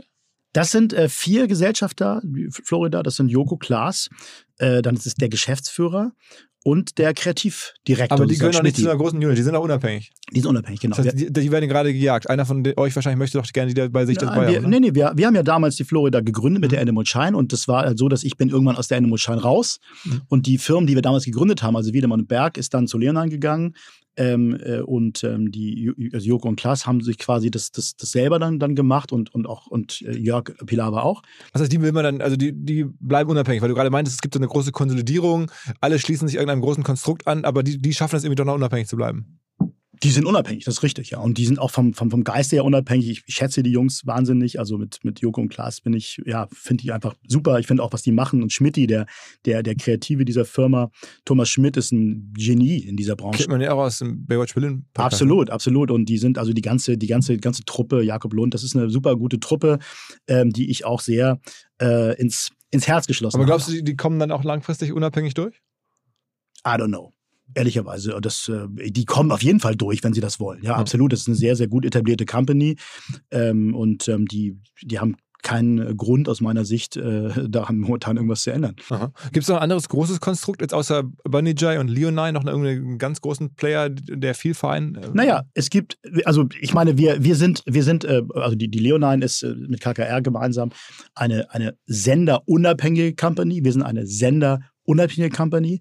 Aber natürlich gibt es auch die, die Verbunde des öffentlich-rechtlichen Rundfunks Ja, sozusagen. Bavaria äh, ist ein Beispiel, Studio Hamburg ist ein Beispiel. Das heißt, es sind, ähm, es sind Companies, die, die ja im Prinzip von, von, wenn man so will, von den Gebührengeldern finanziert werden, äh, die auch Wettbewerber sind, ja. Äh, und ähm, dann gibt es natürlich die, die Sendergruppen, wie zum Beispiel ITV, die äh, eigene Sender, die eigene Gruppen äh, äh, aufgestellt haben, natürlich auch ProSiebenSat 1, die RTL-Gruppe, haben natürlich auch eigene äh, Produktionsarme. Und so gibt es eben, das sind so die wichtigsten, die ich mal jetzt nennen möchte. Ja, das heißt die drei, das heißt es gibt zwar die zwei Unabhängigen, wobei wir, glaube ich, die größten Unabhängigen sind äh, mit eigenem Abstand. Sag mal ein paar Worte zu den öffentlich-rechtlichen. Ich meine, das muss ich ja fragen, die Diskussion ist ja gerade schon, schon äh, recht stark. Äh, Wie blickst du generell auf öffentlich-rechtliche? Macht das, ist, das, ist das richtig, dass es sowas gibt in Deutschland in der Form? Also ich bin ja, also es sind ja unsere, unsere Partner in vielerlei Hinsicht. Wir arbeiten, wir arbeiten gut zusammen. Ich finde auch zum Beispiel, was jetzt programmlich, insbesondere beim ZDF entsteht oder bei äh, oder mit der ARD im, im, im Showbereich, das ist äh, extrem erfolgreich. Das muss man wirklich sagen, extrem erfolgreich. Die Fiction ZDF ist extrem erfolgreich und, und, und vieles andere mehr. ZDF ist ja auch Marktführer, das heißt, sie machen programmlich einen sehr, sehr guten Job. Das muss man ganz einfach sagen. Ja. Ähm, und ähm, ja, ähm, das sozusagen, wie viel, ähm, wie viel, ähm, ich sag mal, äh, Unternehmertum ähm, im, im, äh, im, im Gebührenland äh, no, no, notwendig ist oder, oder vernünftig ist, ähm, das ist sicherlich, ähm, das ist sicherlich eine Diskussion, die man führen kann, ja. Aber da bist du wahrscheinlich auch vorsichtig, weil an, die sind auch Kunden von euch, ne? Absolut, die sind Kunden, die sind, die, die sind Partner. Und am Ende des Tages ist es auch so für uns äh, Konkurrenz. Also wir sind nicht eine Firma, äh, und auch ich bin kein, kein Mensch, der irgendwie nach äh, Regulierung jammert oder sagt, ja, da muss der Staat mal helfen oder sonst wer helfen. Wir, wir, unsere Philosophie ist, wir wollen immer versuchen, den bestmöglichen Content zu haben. Kein Mensch bestellt bei uns, kein Mensch geht bei uns in Partnerschaft, weil wir so nette Kerle sind oder so, so, so nett oder irgendwas oder sympathisch, sondern wir, wir, wir, wir schaffen nur gute Deals mit dem allerbesten Content. Bei uns kauft keiner irgendwie sowas wie nice to have, ach, kannst du uns mal hier was machen? Dafür sind wir zu groß. Bei uns kauft man nur das, wo, wo die Partner denken, das ist ein Hit, das kann ich nirgendwo anders in dieser Qualität bekommen. Und diesen Anspruch müssen wir jeden Tag haben. Äh, Und wir sind nur erfolgreich, wenn wir das auch beherzigen. Sag mal ein paar Worte zu TikTok, weil man das Gefühl, Ja. es gibt jetzt auch andere Plattformen, die am Ende dafür sorgen, dass alles, was ihr da an, an wirklich hochwertigstem Content produziert, im Zweifel egal ist, weil User-Generated Content bei TikTok ist er- erstens umsonst und zweitens irgendwie dann doch auch, äh, ja, wird er genutzt und Menschen hängen da jetzt teilweise stundenlang vor TikTok. Äh, das kostet ja am Ende Aufmerksamkeit für eure Sachen. Ähm, ist das ein Problem oder ändert das jetzt schon die Welt oder sagst du, das guckst du entspannt drauf und ähm, das ist ist eine friedliche Koexistenz? Nein, das ist keine Koexistenz, das ist ein Business für uns. Ja? Noch kann man natürlich TikTok noch nicht äh, kapitalisieren, wie man andere Kanäle kann, aber ich habe äh, gerade mal nachgeschaut. Wir machen, was glaubst du, wie viele ähm, TikTok-Views im Monat die Manager-Gruppe mit all ihren Firmen macht? Okay, das werden auf jeden Fall wahrscheinlich hunderte von Millionen sein. Nee, es sind 30 Millionen, das ist schon eine ganze Menge. 30 Millionen Views pro Monat, ja, machen wir. Und wir haben, ähm, und das ist natürlich, also allein auf TikTok, ne? Äh, und wir haben 18 Millionen Fans und Follower äh, auf YouTube, TikTok, Instagram und so weiter, Facebook. Das heißt, es ist einfach eine riesige Plattform, wo natürlich insbesondere unser, unser Comedy-Content sehr, sehr gut läuft. Mhm. Und wir, wir, wir sehen eben, das ist eben total wichtig. Wir stellen uns nicht hin und sagen, na ja, das gute alte Fernsehen irgendwie, äh, wie können wir es retten? Denn das Fernsehen, muss man auch mal sagen, ist ja auch immer noch der attraktivste Partner für die ganz großen Brands, muss man auch mal sagen. Ne? Mhm. Weil mit dem Tatort erreicht man, Dresden-Tatort, 10 Millionen Menschen. Bumm, einmal Ja. so. Ja, das erreicht man ja mit keinem anderen Medium, ja, mal ebenso. Äh, und ähm, genauso eben viele andere ähm, äh, privat, ähm, äh, private Shows in, bei den Privatsendern. Und was wir halt machen, ist, wir sagen, okay, äh, wie, wie können wir auf, auf TikTok wachsen? Wie können wir auf TikTok wachsen? Wie können wir unsere Brands dort platzieren? Auf Instagram, auf Facebook. Ähm, überall da, wo sozusagen eine Plattform ist, ähm, versuchen wir auch unsere Inhalte zu positionieren, ja, versuchen wir die auch zu konfektionieren mit dem langfristigen Ziel natürlich auch, die sie zu kapitalisieren. Was, Ganz was, entscheidend. was spielt, spielt eine größere Rolle am Ende? Das Talent, also die Person, die was macht, oder das Konzept? Nur die Kombination. Ich glaube, weder das eine noch das andere reicht. Ja, du musst, du musst es, du musst beide, beide Dinge zusammenbringen. Und das ist äh, für mich eindeutig. Ähm, Konzept ist fein, Riesentalent ist fein. Beides zusammen ist, ähm, ist dann, hat die Chance, äh, wirklich äh, zu wachsen. Bist denn du noch mit deinem, offensichtlich ist dein Talent auch, sag mal, Leute zu erkennen und zu scouten. Setzt du das überhaupt noch ein oder kommst du noch dazu, überhaupt sozusagen selber zu gucken oder rufst du dann deine Geschäftsführer an und sagst, Mensch, hier habt ihr den gesehen, habt ihr die gesehen ähm, oder kriegst du Sachen vorgeschlagen, darfst du mal mit drüber nachdenken oder ist sozusagen dieser, dieses Talent von dir jetzt sozusagen äh, eigentlich gar nicht mehr aktiv, weil du bist zu weit weg? Nein, ich bin überhaupt nicht weit weg. Ich bin, ich bin, ich versuche mich nur einfach zu fokussieren. Ja, ich, es ist ja das, das, das, äh, das Schöne. Ich, also, wir sind ja nicht Siemens, ja, muss man auch mal sagen. Ne? Wir haben zwar viele, viele Firmen, aber am Ende des Tages finde ich jeder Manager, jeder, jeder, egal ob du CEO bist irgendwie oder Geschäftsführer einer, einer Einheit bist oder Unternehmer in deiner Firma, entscheidet er jeden Tag selber, ähm, was er, was für ihn wichtig ist. Und das finde ich, das finde ich, muss man sich immer wieder ähm, auch vergegenwärtigen. Es ist ja ein großes Geschenk, dem ich auch demütig gegenüberstehe, zu sagen, ich darf entscheiden, was ich für die Firma an diesem Tag für wichtig halte. Ja, und deswegen verstehe ich immer nicht, wie, wie Manager in ihrem Tem Terminkalender und Tausenden von Mails hinterher rennend irgendwie überfordert. Nein, wenn ich, wenn, wenn ich meine, wenn ich meine, dass ich eine Sache fokussieren möchte, dann tue ich das und dann kümmere ich mich auch ganz persönlich um, um, um, äh, um, um Künstlerinnen, um Künstler, befördere auch, ähm, auch Dinge und äh, Contents und es vergeht kein Tag, an dem ich nicht auch mich, äh, mich selber um irgendeinen, für irgendeinen Content interessiere und natürlich dann natürlich an die entsprechenden Produzentinnen, Produzenten weitergebe. Aber es, es ist schon so, dass es ganz wichtig ist, glaube ich, in unserem Kreativgeschäft immer auch noch das Ohr an der Schiene zu haben. Ja. Kommen die meisten Talente heutzutage aus den Streaming-Bereichen? Also sind dann die Knossis oder Menschen, die bei äh, Twitch oder YouTube entstehen, die neuen Stars? Also was früher Viva war, kommen die jetzt alle von Twitch und so? Nein. Ähm, äh, bisher nicht. Das kann man bisher nicht feststellen, sondern bisher sind das zwei, ähm, zwei Plattformen, die mehr oder weniger nebeneinander herlaufen. Äh, Und äh, beide versuchen jeweils in den anderen Bereich zu kommen. Also es gibt ja ganz viele Menschen, die versuchen, also TV-Stars, die versuchen äh, auf Twitch ihr ihr Glück zu finden. Manche finden es auch, ja. Und umgekehrt versuchen ja auch manche Twitcher äh, und Creator irgendwie auch äh, dann so mehr oder weniger irgendwie auch ins Massenfernsehen zu kommen, aber so die richtige, so diese richtige Move von der einen zur anderen Seite, dass man auf beiden Seiten sehr erfolgreich ist, das habe ich bisher, äh, kann man, gibt es keine richtige Erfolgsstory zu erzählen. Knossi so ein bisschen.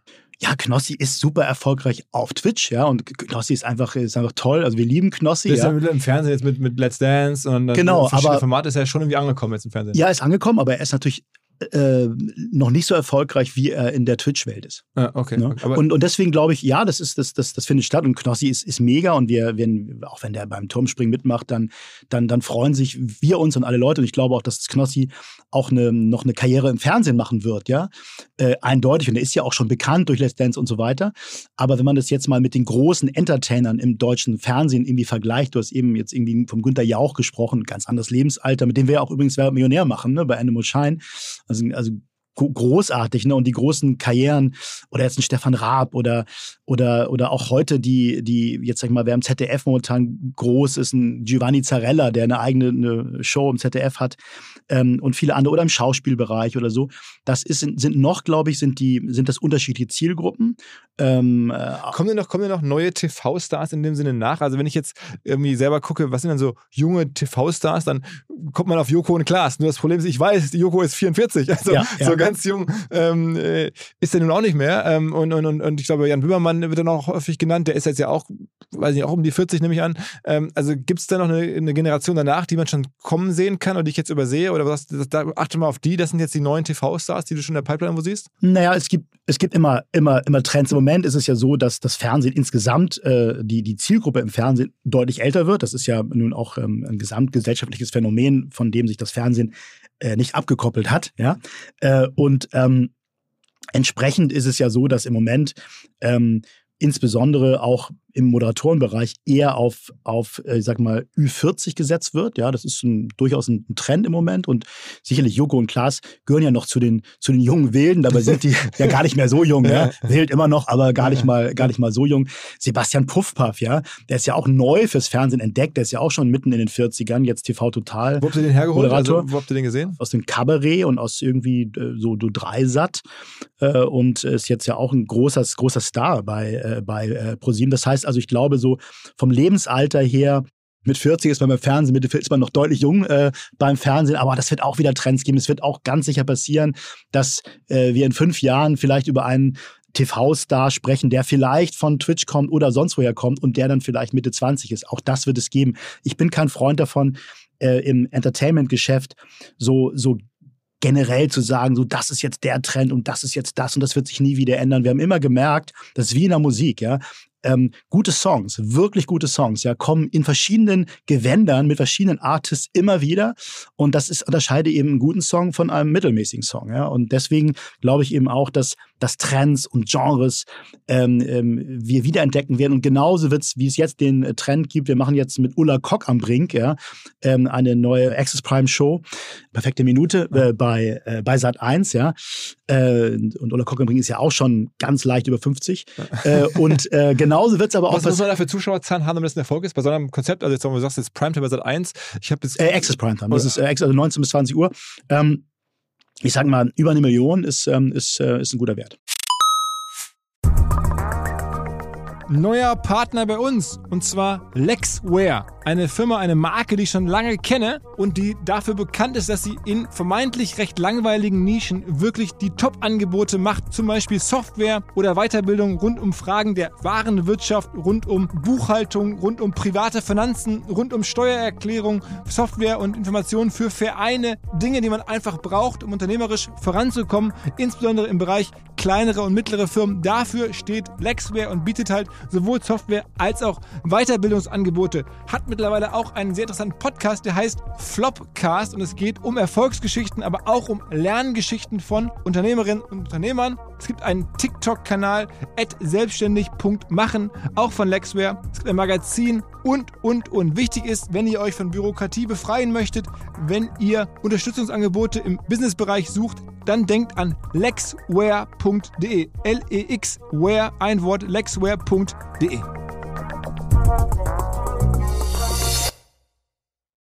Zurück zum Podcast.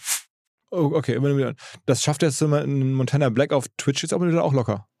Absolut, absolut, das ist richtig. Deswegen ist ja auch Montana Black auf Twitch ähm, super erfolgreich. Äh, aber ich bin, ich würde bezweifeln, dass der in der Access Prime bei Sat 1 äh, auch über eine Million Zuschauer holen Guckst würde. du dir trotzdem auch so eine Karriere an und verfolgst, wie der das macht und triffst dich mit solchen Leuten? Oder, Ja, ich gucke mir alles an. Ich gucke mir alles an. Ähm, ich, ich gucke mir immer ähm, Karrieren an. Ich finde ohnehin, ähm, was mich immer auch äh, interessiert und auch, auch teilweise fasziniert ist, wenn Menschen aus ihren Möglichkeiten, das finde ich immer so wahnsinnig, wenn Leute aus ihren Möglichkeiten ähm, das Maximum herausholen und ihren persönlichen Weg gehen. Das finde ich unheimlich, unheimlich spannend und ich finde das unheimlich toll, wenn, wenn, wenn Menschen sich ihr eigenes Medium selbst erfinden, ja, und es dann irgendwie äh, aufbauen und dann von zu Hause aus sozusagen so eine Karriere starten. Das, das fasziniert mich genauso, wie wenn Menschen auf die Schauspielschule gehen und eine große, große Schauspielkarriere machen und wieder andere ähm, machen aus ihren Möglichkeiten etwas anderes. Ich finde immer, das ist jetzt unheimlich vom Entertainment-Business, das ist was, was mich, was mich immer fasziniert, ja. Und deswegen Natürlich gucke ich mir auch Twitch-Karrieren an, auch ein Knossi zum Beispiel, was der aus seinen Möglichkeiten macht. Der hat mir mal erzählt, dass sein erster, äh, sag ich mal, Einsatz ähm, im Fernsehen war bei einer unserer Shows, Ende mit Schein, bei Wipeout. Dort war er wohl irgendwie ein Kandidat. Ähm, dann hat er sich wohl bei Promi Big oder bei Big Brother beworben, da ist er wohl nicht genommen worden. Also wir hatten immer irgendwelche Berührungen, ohne dass ich das jemals gemerkt habe. Äh, und dann auf einmal ist er dann bei uns aufgetaucht und hat dann, mit dem haben wir eine, eine, eine, eine Show gemacht, ja. Ähm, ich glaube, 40 Folgen. Also ähm, ja, äh, wenn Menschen. Sagen wir ein paar Worte vielleicht auch in dem Zusammenhang zu dem Fritz Meinecke von Seven vs. Wild. Das ist ja eine YouTube-Show am Ende, ja. der mit, mit, ich glaube, da werden Millionen in die Hand genommen. Der war auch vor einiger Zeit mal hier im Podcast, ähm, um halt am Ende jetzt, ja, Bewegtbild auf höchster Qualitätsebene für YouTube zu machen. Ja. Ähm, ist das nicht eine verpasste Chance? Warum läuft das nicht im Fernsehen? Ich glaube, wenn, wenn, wenn man, wenn jemand meinen würde, dass das im Fernsehen eine verpasste Chance wäre, dann würde es schon im Fernsehen laufen. Hm. Also du glaubst, aber ich meine, die Zahlen bei YouTube sind ja gigantisch. Da gucken ja Millionen Total. Leute. Also ja, Total. Jetzt sagen wir mal mehr jetzt als Ulla Kockernbrink am Ende von den Erfolgszahlen Ja. her. Ähm, aber warum nimmt man sich ins Fernsehen an? Ich glaube, weil, weil niemand wirklich 100% davon überzeugt ist, dass das im Fernsehen genauso laufen würde.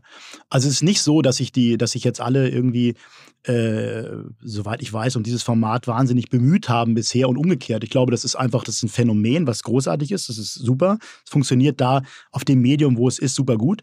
Und ich glaube, dieser, dieser Ehrgeiz, dann, da ist es auf YouTube, dann muss es sofort ins Fernsehen, umgekehrt und im Fernsehen muss es sofort auf YouTube. Nee, das ist, ich glaube, man kann auch, ähm, ich glaube, dass es durchaus ähm, äh, Plattformen gibt für eine bestimmte Art von Content, genauso wie ja Kinofilme zum Beispiel auch ähm, im Kino manchmal ganz gut aufgehoben sind, ja, und wiederum auch bestimmte Serien sehr, sehr gut bei Streamern aufgehoben sind. Und genauso sind bestimmte Unterhaltungsshows sehr, sehr gut bei im Massenmedium TV aufgehoben. Und ich finde das überhaupt nicht problematisch oder kompliziert oder, oder irgendwie, ähm, das, das ist so. Und ich habe mir natürlich das Format angeguckt. Ich finde das auch gut gemacht.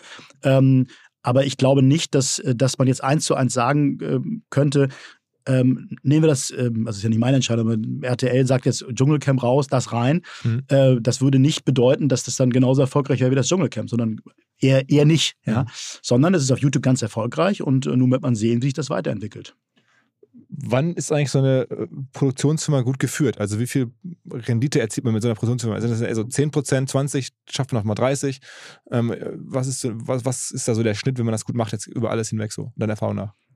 Also ähm, es gibt äh, Produktionsfirmen, die ich möchte das ein bisschen allgemein beantworten. Ja, Äh, ich, äh, es gibt es gibt Produktionsfirmen, die die äh, die die fast als Liebhaberei äh, einzustufen sind. Ja, das sind besonders oft im Fiction-Bereich Firmen, Mhm. die einfach einen wahnsinnig hohen äh, Umsatz machen, aber kaum Rendite. Ja, äh, die dann immer sagen, ja, das Image und das Image und dann irgendwann werden wir es kapitalisieren, aber das irgendwann ist dann eben äh, Nie? genau. ist dann manchmal nie, ja. Ähm, äh, und das ist auch fein, aber das ist sicherlich ein Teil, Teil des, des Geschäfts. Dann gibt es eben Cash-Cow-Shows, ja. Das sind natürlich vor allem die Shows, die, die täglich laufen, die seriell laufen, die sehr häufig laufen, die in dritter, vierter, fünfter Staffel Also laufen. Kochshows oder sowas zum Beispiel? Ja, alles, was, was, was lange läuft, ist, ist, ist immer eher erfolgreich und ist immer eher, eher eine Renditesache, was man erst mit teuer Geld ähm, auf den Schirm bringen muss. Das ist eher, ähm, eher schwierig. Ich kann mal aber für uns aber auch sagen, so funktioniert auch die äh, Banijay. Wir investieren in jedem Jahr viele Millionen einfach nur in, äh, in Talent, ja, in Menschen, die Ideen haben, in Piloten, in, ähm, in, in Einheiten, die vielleicht ein halbes Jahr lang überhaupt nichts produzieren. Ja, wir, manchmal geben wir Menschen eine Chance und sagen, wir gründen eine Fiction-Firma. Ein Beispiel ist jetzt ähm, die, die Good Humor. Das ist, ein, äh, ein- das ist ähm, Stefan Denz, ein großartiger Typ. Der hat ähm, damals die Heute-Show für ZDF entwickelt und viele andere Dinge. Also ein Comedy-Ass. Und dann hat er irgendwann ein Theater aufgemacht äh, und dann haben wir irgendwann gesagt, Mensch, ähm, was ist eigentlich dein großer Traum? Hab den mal getroffen. Meinte, Ich möchte, irgendwann möchte ich eine Sitcom machen. Ich möchte Serien machen. Ich möchte einfach eine Sitcom machen. Und da habe ich nachgedacht und, und habe das mit meinen Partnern bestimmt gesagt, komm, dann machen wir es doch. Auf geht's. Haben wir die Good Humor gegründet. Und das wird jetzt erstmal ein, zwei Jahre. der hat ein Theater? Hattest, hattest du, Genau, wo- der hatte das, Theater das dem? Mainzer Lustspielhaus hat er, hat er geführt, Ah, ja. ah. Und ja, und, und jetzt, jetzt haben wir, und jetzt haben wir gesagt, also ihr Investoren würden sagen, da haben wir einen Chip gesetzt, ja. Wir sagen, wir haben, wir haben einfach, wir, wir, wir gründen diese Firma, ja, und gucken mal, wie es, äh, wie es wird. Der ist auch beteiligt. Und, und das ist dann einer dieser Beispiele, wo wir sagen, ja, investieren wir in Content, in einen, in einen Creator, der klassischen Sorte. Und da wird investiert in, in Bücher, in, in Piloten, in, in all das. Und Also die Idee ist, ein neues deutsches Seinfeld zu finden, sozusagen. Oder so, sozusagen. Oder auch äh, jetzt, Stromberg ist ja auch eins unserer, unserer Brands, das jetzt wieder zu entdecken, nicht über die Good Humor, aber insgesamt. Also, das heißt, es gibt immer ganz, ganz viele unterschiedliche Stoffe, Themen, äh, Produkte, Formate, an denen wir arbeiten. Ich glaube, es sind bestimmt bei uns jetzt gerade bestimmt parallel in allen Firmen mindestens 30, 40 ganz konkrete Formate, in die wir investieren, in die wir entwickeln. Und es werden sicherlich nur fünf oder zehn Prozent in diesem Jahr oder im nächsten Jahr davon realisiert. Das heißt, wir müssen immer ganz viel Geld investieren. Und das tun wir auch in Content, in neue Künstler, neue Künstlerinnen, in neue Karrieren, in Vorschüsse für Künstler, um dann sozusagen im nächsten Schritt erfolgreich zu sein. Und das und, und deswegen und, und so funktioniert in meiner Sicht eine erfolgreiche Entertainment Company. Äh, das heißt immer schon einen Schritt weiter. Das ist aber trotzdem bei den, bei den, also jetzt, es gibt da die, wo die Rendite ganz klein ist, das sind diese Liebhabergeschichten, aber wenn man es jetzt, ein bisschen äh, sportlicher macht und irgendwie man hat ein Daily-Produkt irgendwie dabei, dann schafft man schon 20, 30 Prozent oder sowas? Ja. Okay. Genau. Und, und in dieser Mischkalkulation äh, ist es zu verstehen. Das heißt, immer da, wo, wo du eine serielle Produktion hast, ähm, hast du eine hohe Rendite. Das muss immer das Ziel sein. Dann hast du Liebhaberprojektprojekte und du hast einfach auch manchmal in Dinge investiert, die einfach äh, nicht erfolgreich waren. Ich habe immer gedacht, dass also wir auch hier in den letzten Jahren immer viele Startups hatten, die dann bei Höhle der Löwen waren und dann da erfolgreich waren zum Teil und dann auch größere Firmen gebaut haben. Ähm, oder auch mal Juroren, irgendwie Frank Thelen und Carsten Maschmeyer Mhm. und Ralf Dümmel auch mal alle hier zu Gast hatten. Dann dachte ich häufig, ähm, alle machen was für die Show, aber der, der wahre Nutznießer ist eigentlich die Show selber, die Produktionszimmer oder im Zweifel der Sender, weil die Produktionskosten dafür sind ja jetzt ja nicht so hoch, kann man, also als Laie denkt man das zumindest, da kommen Richtig. Startups präsentieren, die Juroren sitzen da, das ist alles relativ leicht zu drehen. Ähm, und trotzdem äh, gucken es halt viele Menschen und die Werbepausen sind total voll. Also da dachte ich immer, wow, das ist eine Cash-Cow. Ja, also alles, was erfolgreich ist, sollte auch einigermaßen äh, profitabel sein. Das ist äh, zumindest unser Ziel, ja, das ist richtig. Aber du hast vollkommen recht, das, das zeigt eben auch, was die Kraft des Fernsehens auch ist, häufig. Ja, äh, äh, was das Fernsehen kann. Denn hier ist es ja auf der einen Seite so, dass man eine sehr erfolgreiche Show hat, die einen Marktanteil hat zwischen 12 und 15 Prozent, was in der, in der, in der Zielgruppe, was für, für Vox eben, die beim Senderschnitt von 6 Prozent liegen, 7 Prozent, also quasi Verdopplung des Senderschnitts ist. Daran muss man das ja immer Erfolg und Misserfolg äh, einordnen. Das heißt, die Werbeblöcke sind gut verkauft, das ist der eine Teil, aber der andere Teil ist eben, was hier generiert wird, dann an, an Produkt, an Produktpower, ja. Das zeigt ja auch, dass ähm, was, was, was TV eben auch kann bei einem sehr guten Produkt. Und die Hülle der Löwen ist ein sehr gutes Produkt. Es gibt so die Artikel jetzt, dass der Mr. Beast, dieser amerikanische Super-YouTuber, dass der jetzt Ja. angeblich ein Prozent der Weltbevölkerung erreicht mit seinen YouTube-Videos und dass der jetzt ähm, auch der erste dann äh, Creator-Milliardär äh, Ja. wird demnächst. Richtig, ja. Mhm. Ähm, verfolgst du wahrscheinlich auch. Ja, klar. Also wie gesagt, ich finde das, äh, find das gigantisch.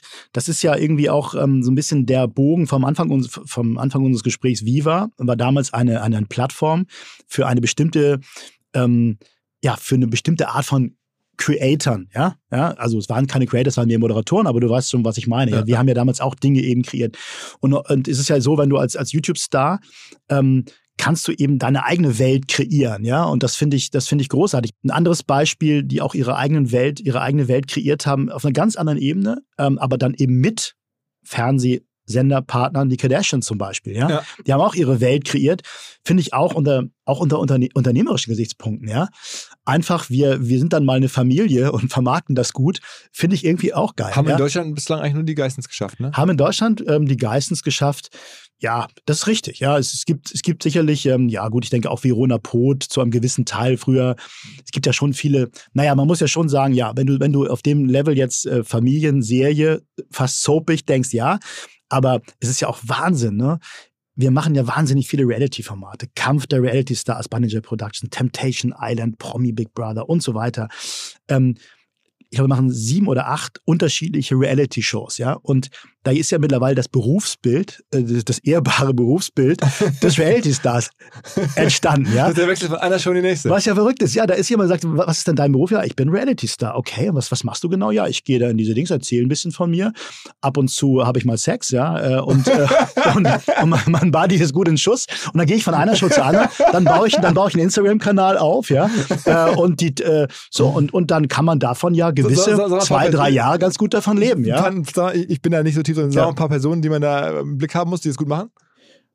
Ja, ehrlicherweise, die meisten kenne ich jetzt gar nicht. Also, das ist das Dumme. Ich muss mal kurz nachdenken. Aber ich sag mal so, die, die, die Edelliga der Reality Stars, sicherlich eine Daniela Katzenberger, Ja. sag ich mal. Die, die Edelliga, die übrigens doch auch auf dem Geißen-Level, glaube ich, äh, unterwegs ist.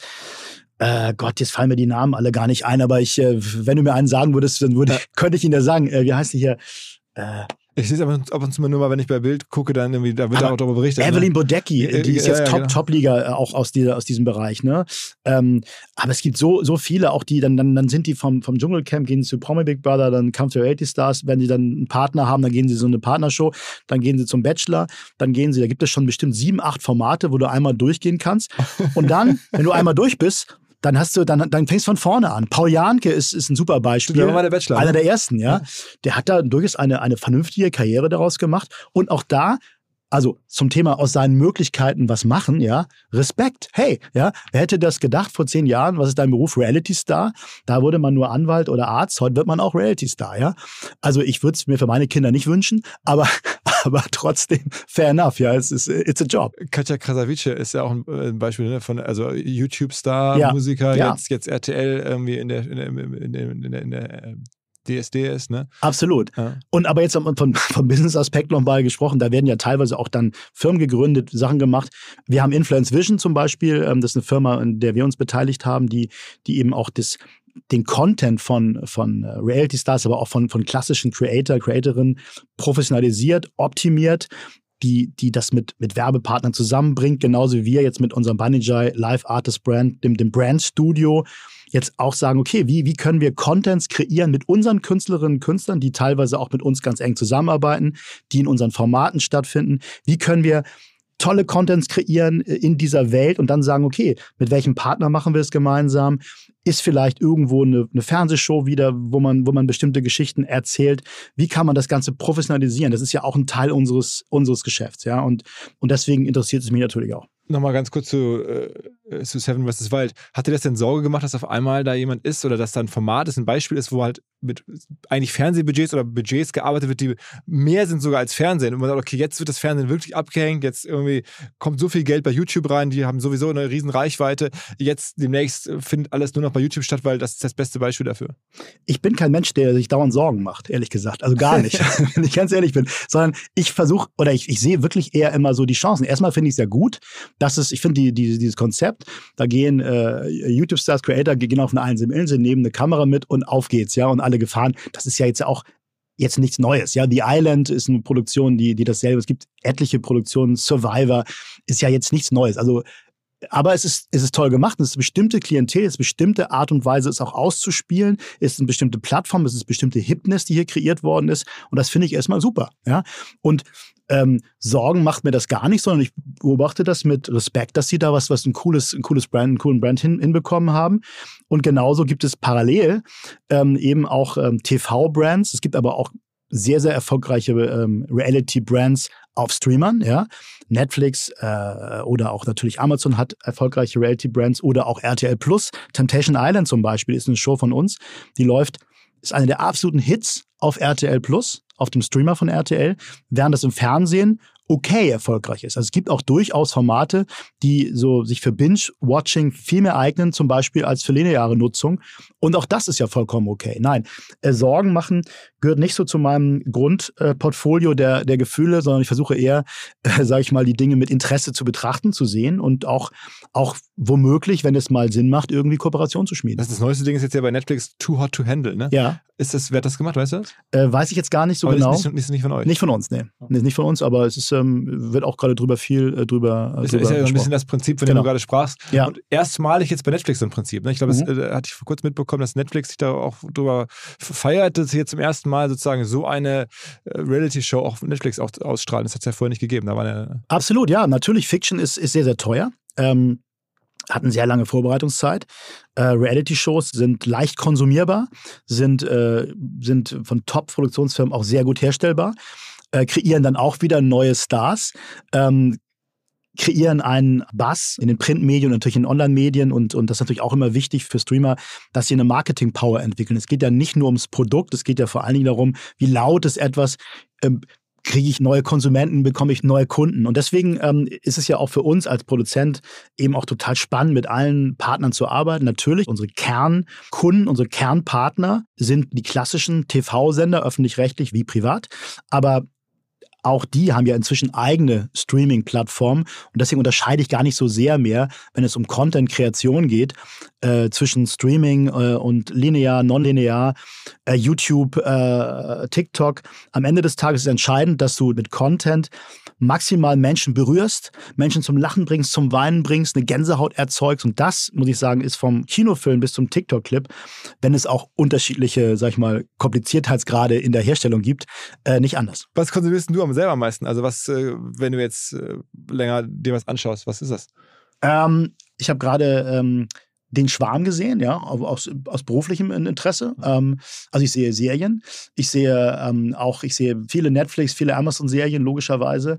Ähm, ich muss aber auch sagen, dass ich ein großer, äh, ein großer Fan bin äh, von Reality-Shows, die ich natürlich durchjogge sozusagen. Ich finde nach wie vor, dass äh, TV Total ist meine absolute Lieblingssendung. Wirklich? TV Total noch, ne? sehe ich jeden, jeden, also auch also beruflich sowieso, was unsere Show ist, aber auch finde, das ist so die geilste Show im deutschen Fernsehen. In einer Stunde kriegst du mal einmal alles, was in der Woche, was du in der Woche nicht gesehen hast, kriegst du da lustig verpackt, finde ich sensationell. Also bin ein riesen, riesen TV-Total-Fan. Ähm, Stromberg finde ich immer noch geil, aus von den alten, alten Kultserien. Ähm, und eine Serie, die ich wirklich liebe, obwohl sie uralt ist und wahrscheinlich ganz spießig und allätzend finden, ist The Americans. Kann ich nur empfehlen. Aha. Wo, wo läuft das? Oh, ne, Bei Netflix? Ja, keine Netflix-Serie. Ja. Aber so, das sind die Sachen. Aber ich finde auch groß gemachte Shows. Mars Singer ist eine sensationelle Show. Kitchen Impossible ist, finde ich, ist, ist sensationell. Aber ich möchte jetzt auch nichts irgendwie vergessen haben. Ja, deswegen, Ah, das ja, sind ja. so die Sachen, die ich finde auch zum Beispiel, ähm, möchte ich auch mal sagen, so Kampf der Reality Stars. Wirst du jetzt sagen, du wirst die Augen rollen, was ist das denn? Nee, das ist eine, eine, eine eine Show, die, die bei RTL 2 einen Fernsehpreis gewonnen, eine Eigenentwicklung unserer Tochterfirma. Bunny Productions, Arno Schneppenheim, Katrin Heller und all die haben das entwickelt, eine eigene Show, ähm, die so ein bisschen so die Reality ähm, Shows in sich nochmal mit Reality Stars auf die Schippe nimmt, ja. Ist eigentlich eine Persiflage auf Reality Shows, die unfassbar erfolgreich ist auf RTL 2.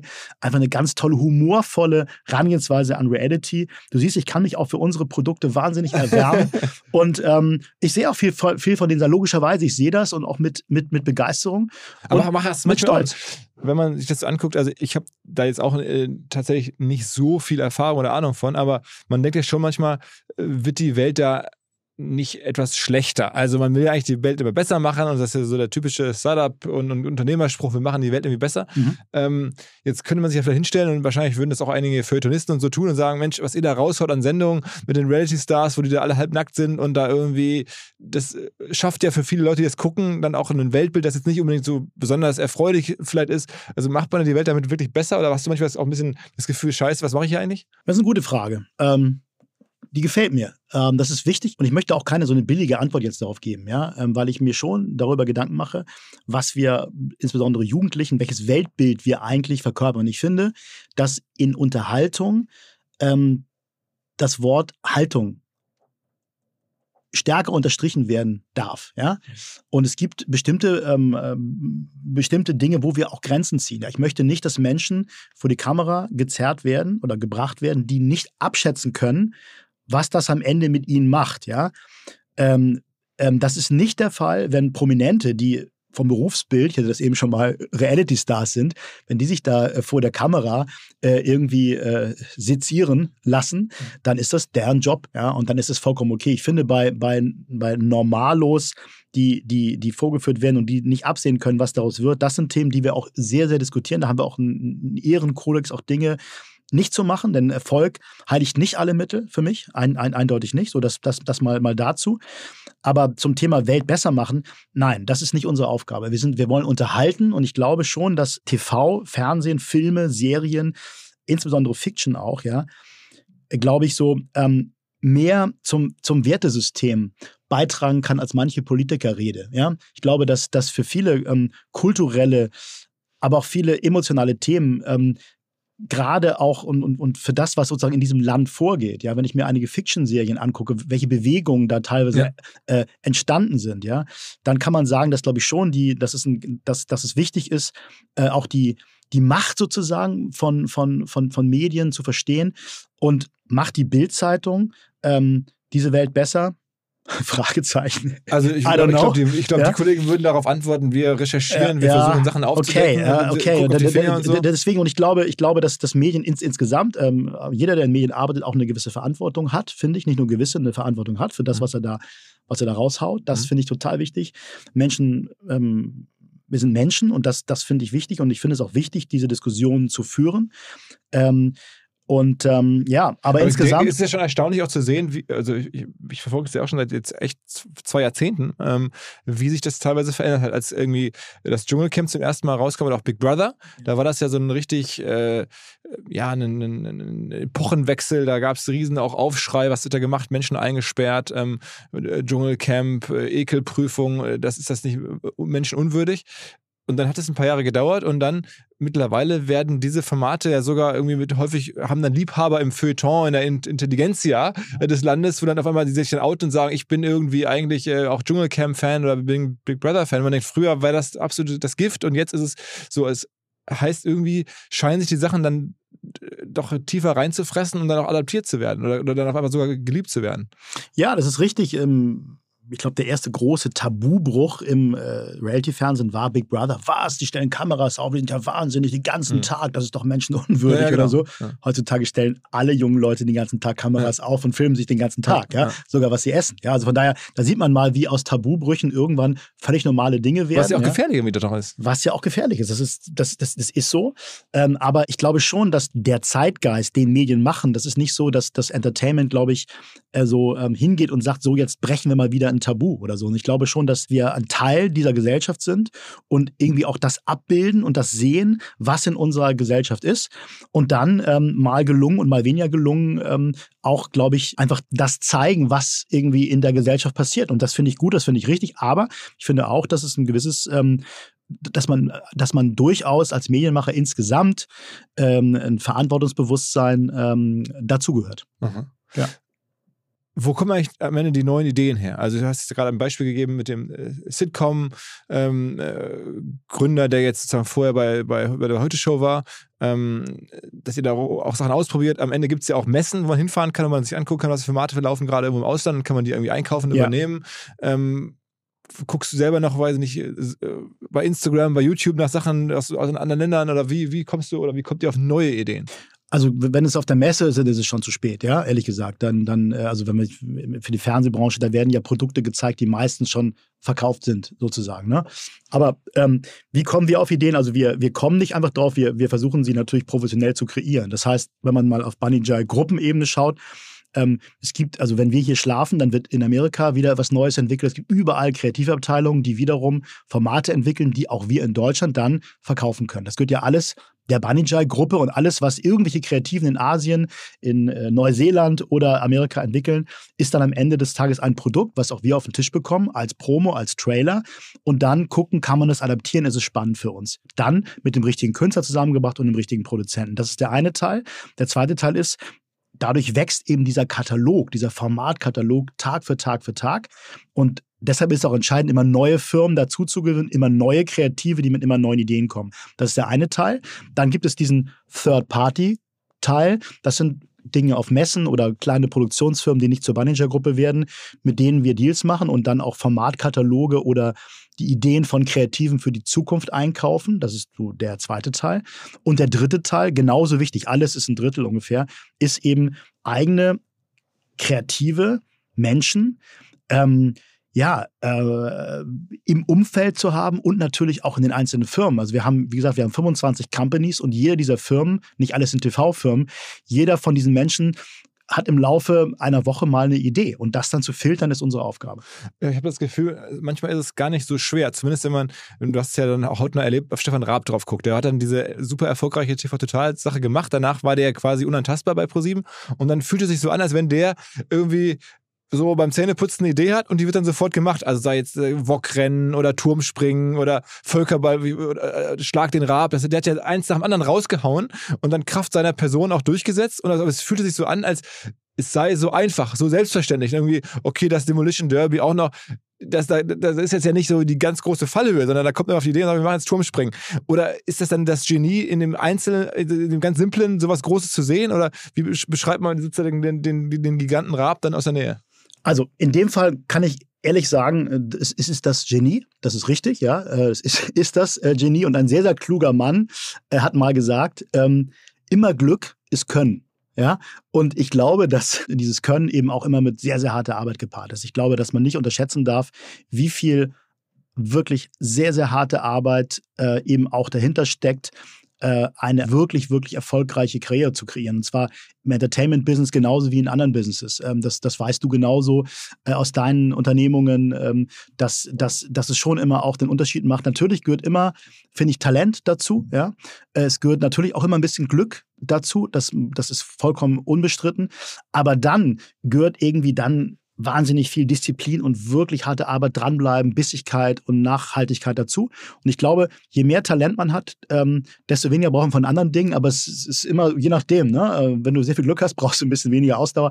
Aber ich glaube, diese drei Komponenten sind es und das kann man, glaube ich, auf alle Karrieren, die ich kenne, äh, ich habe noch keine Karriere in Deutschland irgendwie ähm, verfolgt äh, oder bin Teil dessen oder habe es beobachtet, äh, wo nicht auch extrem harte Arbeit dahinter stand. Dass da jemand rumläuft und einfach nur irgendwas verkauft, ähm, das, das habe ich noch nie erlebt. Während wir sprechen, also Anfang März, habe ich jetzt zuletzt einige Interviews gelesen mit dem wahrscheinlich heutzutage erfolgreichsten deutschen Comedian, zumindest steht das immer dabei, ähm, Felix Lobrecht. Ähm, der kommt nicht ins Fernsehen. Hast du mit dem schon mal gesprochen oder kann man den nicht überzeugen? Also der macht nur Netflix und sagt, das reicht ihm. Also ich, ich darf berichten, dass wir, dass wir das letzte Bühnenprogramm von äh, Felix Lobrecht vorletzte auch aufgezeichnet haben und das ist durchaus im Fernsehen lief.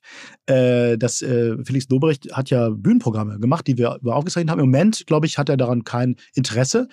Ähm, ist ein geiler Künstler, großartiger Künstler und ich glaube, dass, dass es eben auch gerade im Comedy-Bereich ist es so, dass, die, ähm, dass es viele Künstlerinnen und Künstler gibt, die einfach über ihr Live-Geschäft so erfolgreich sind, ähm, dass, dass, dass, dass die das Fernsehen nur partiell eigentlich benötigen.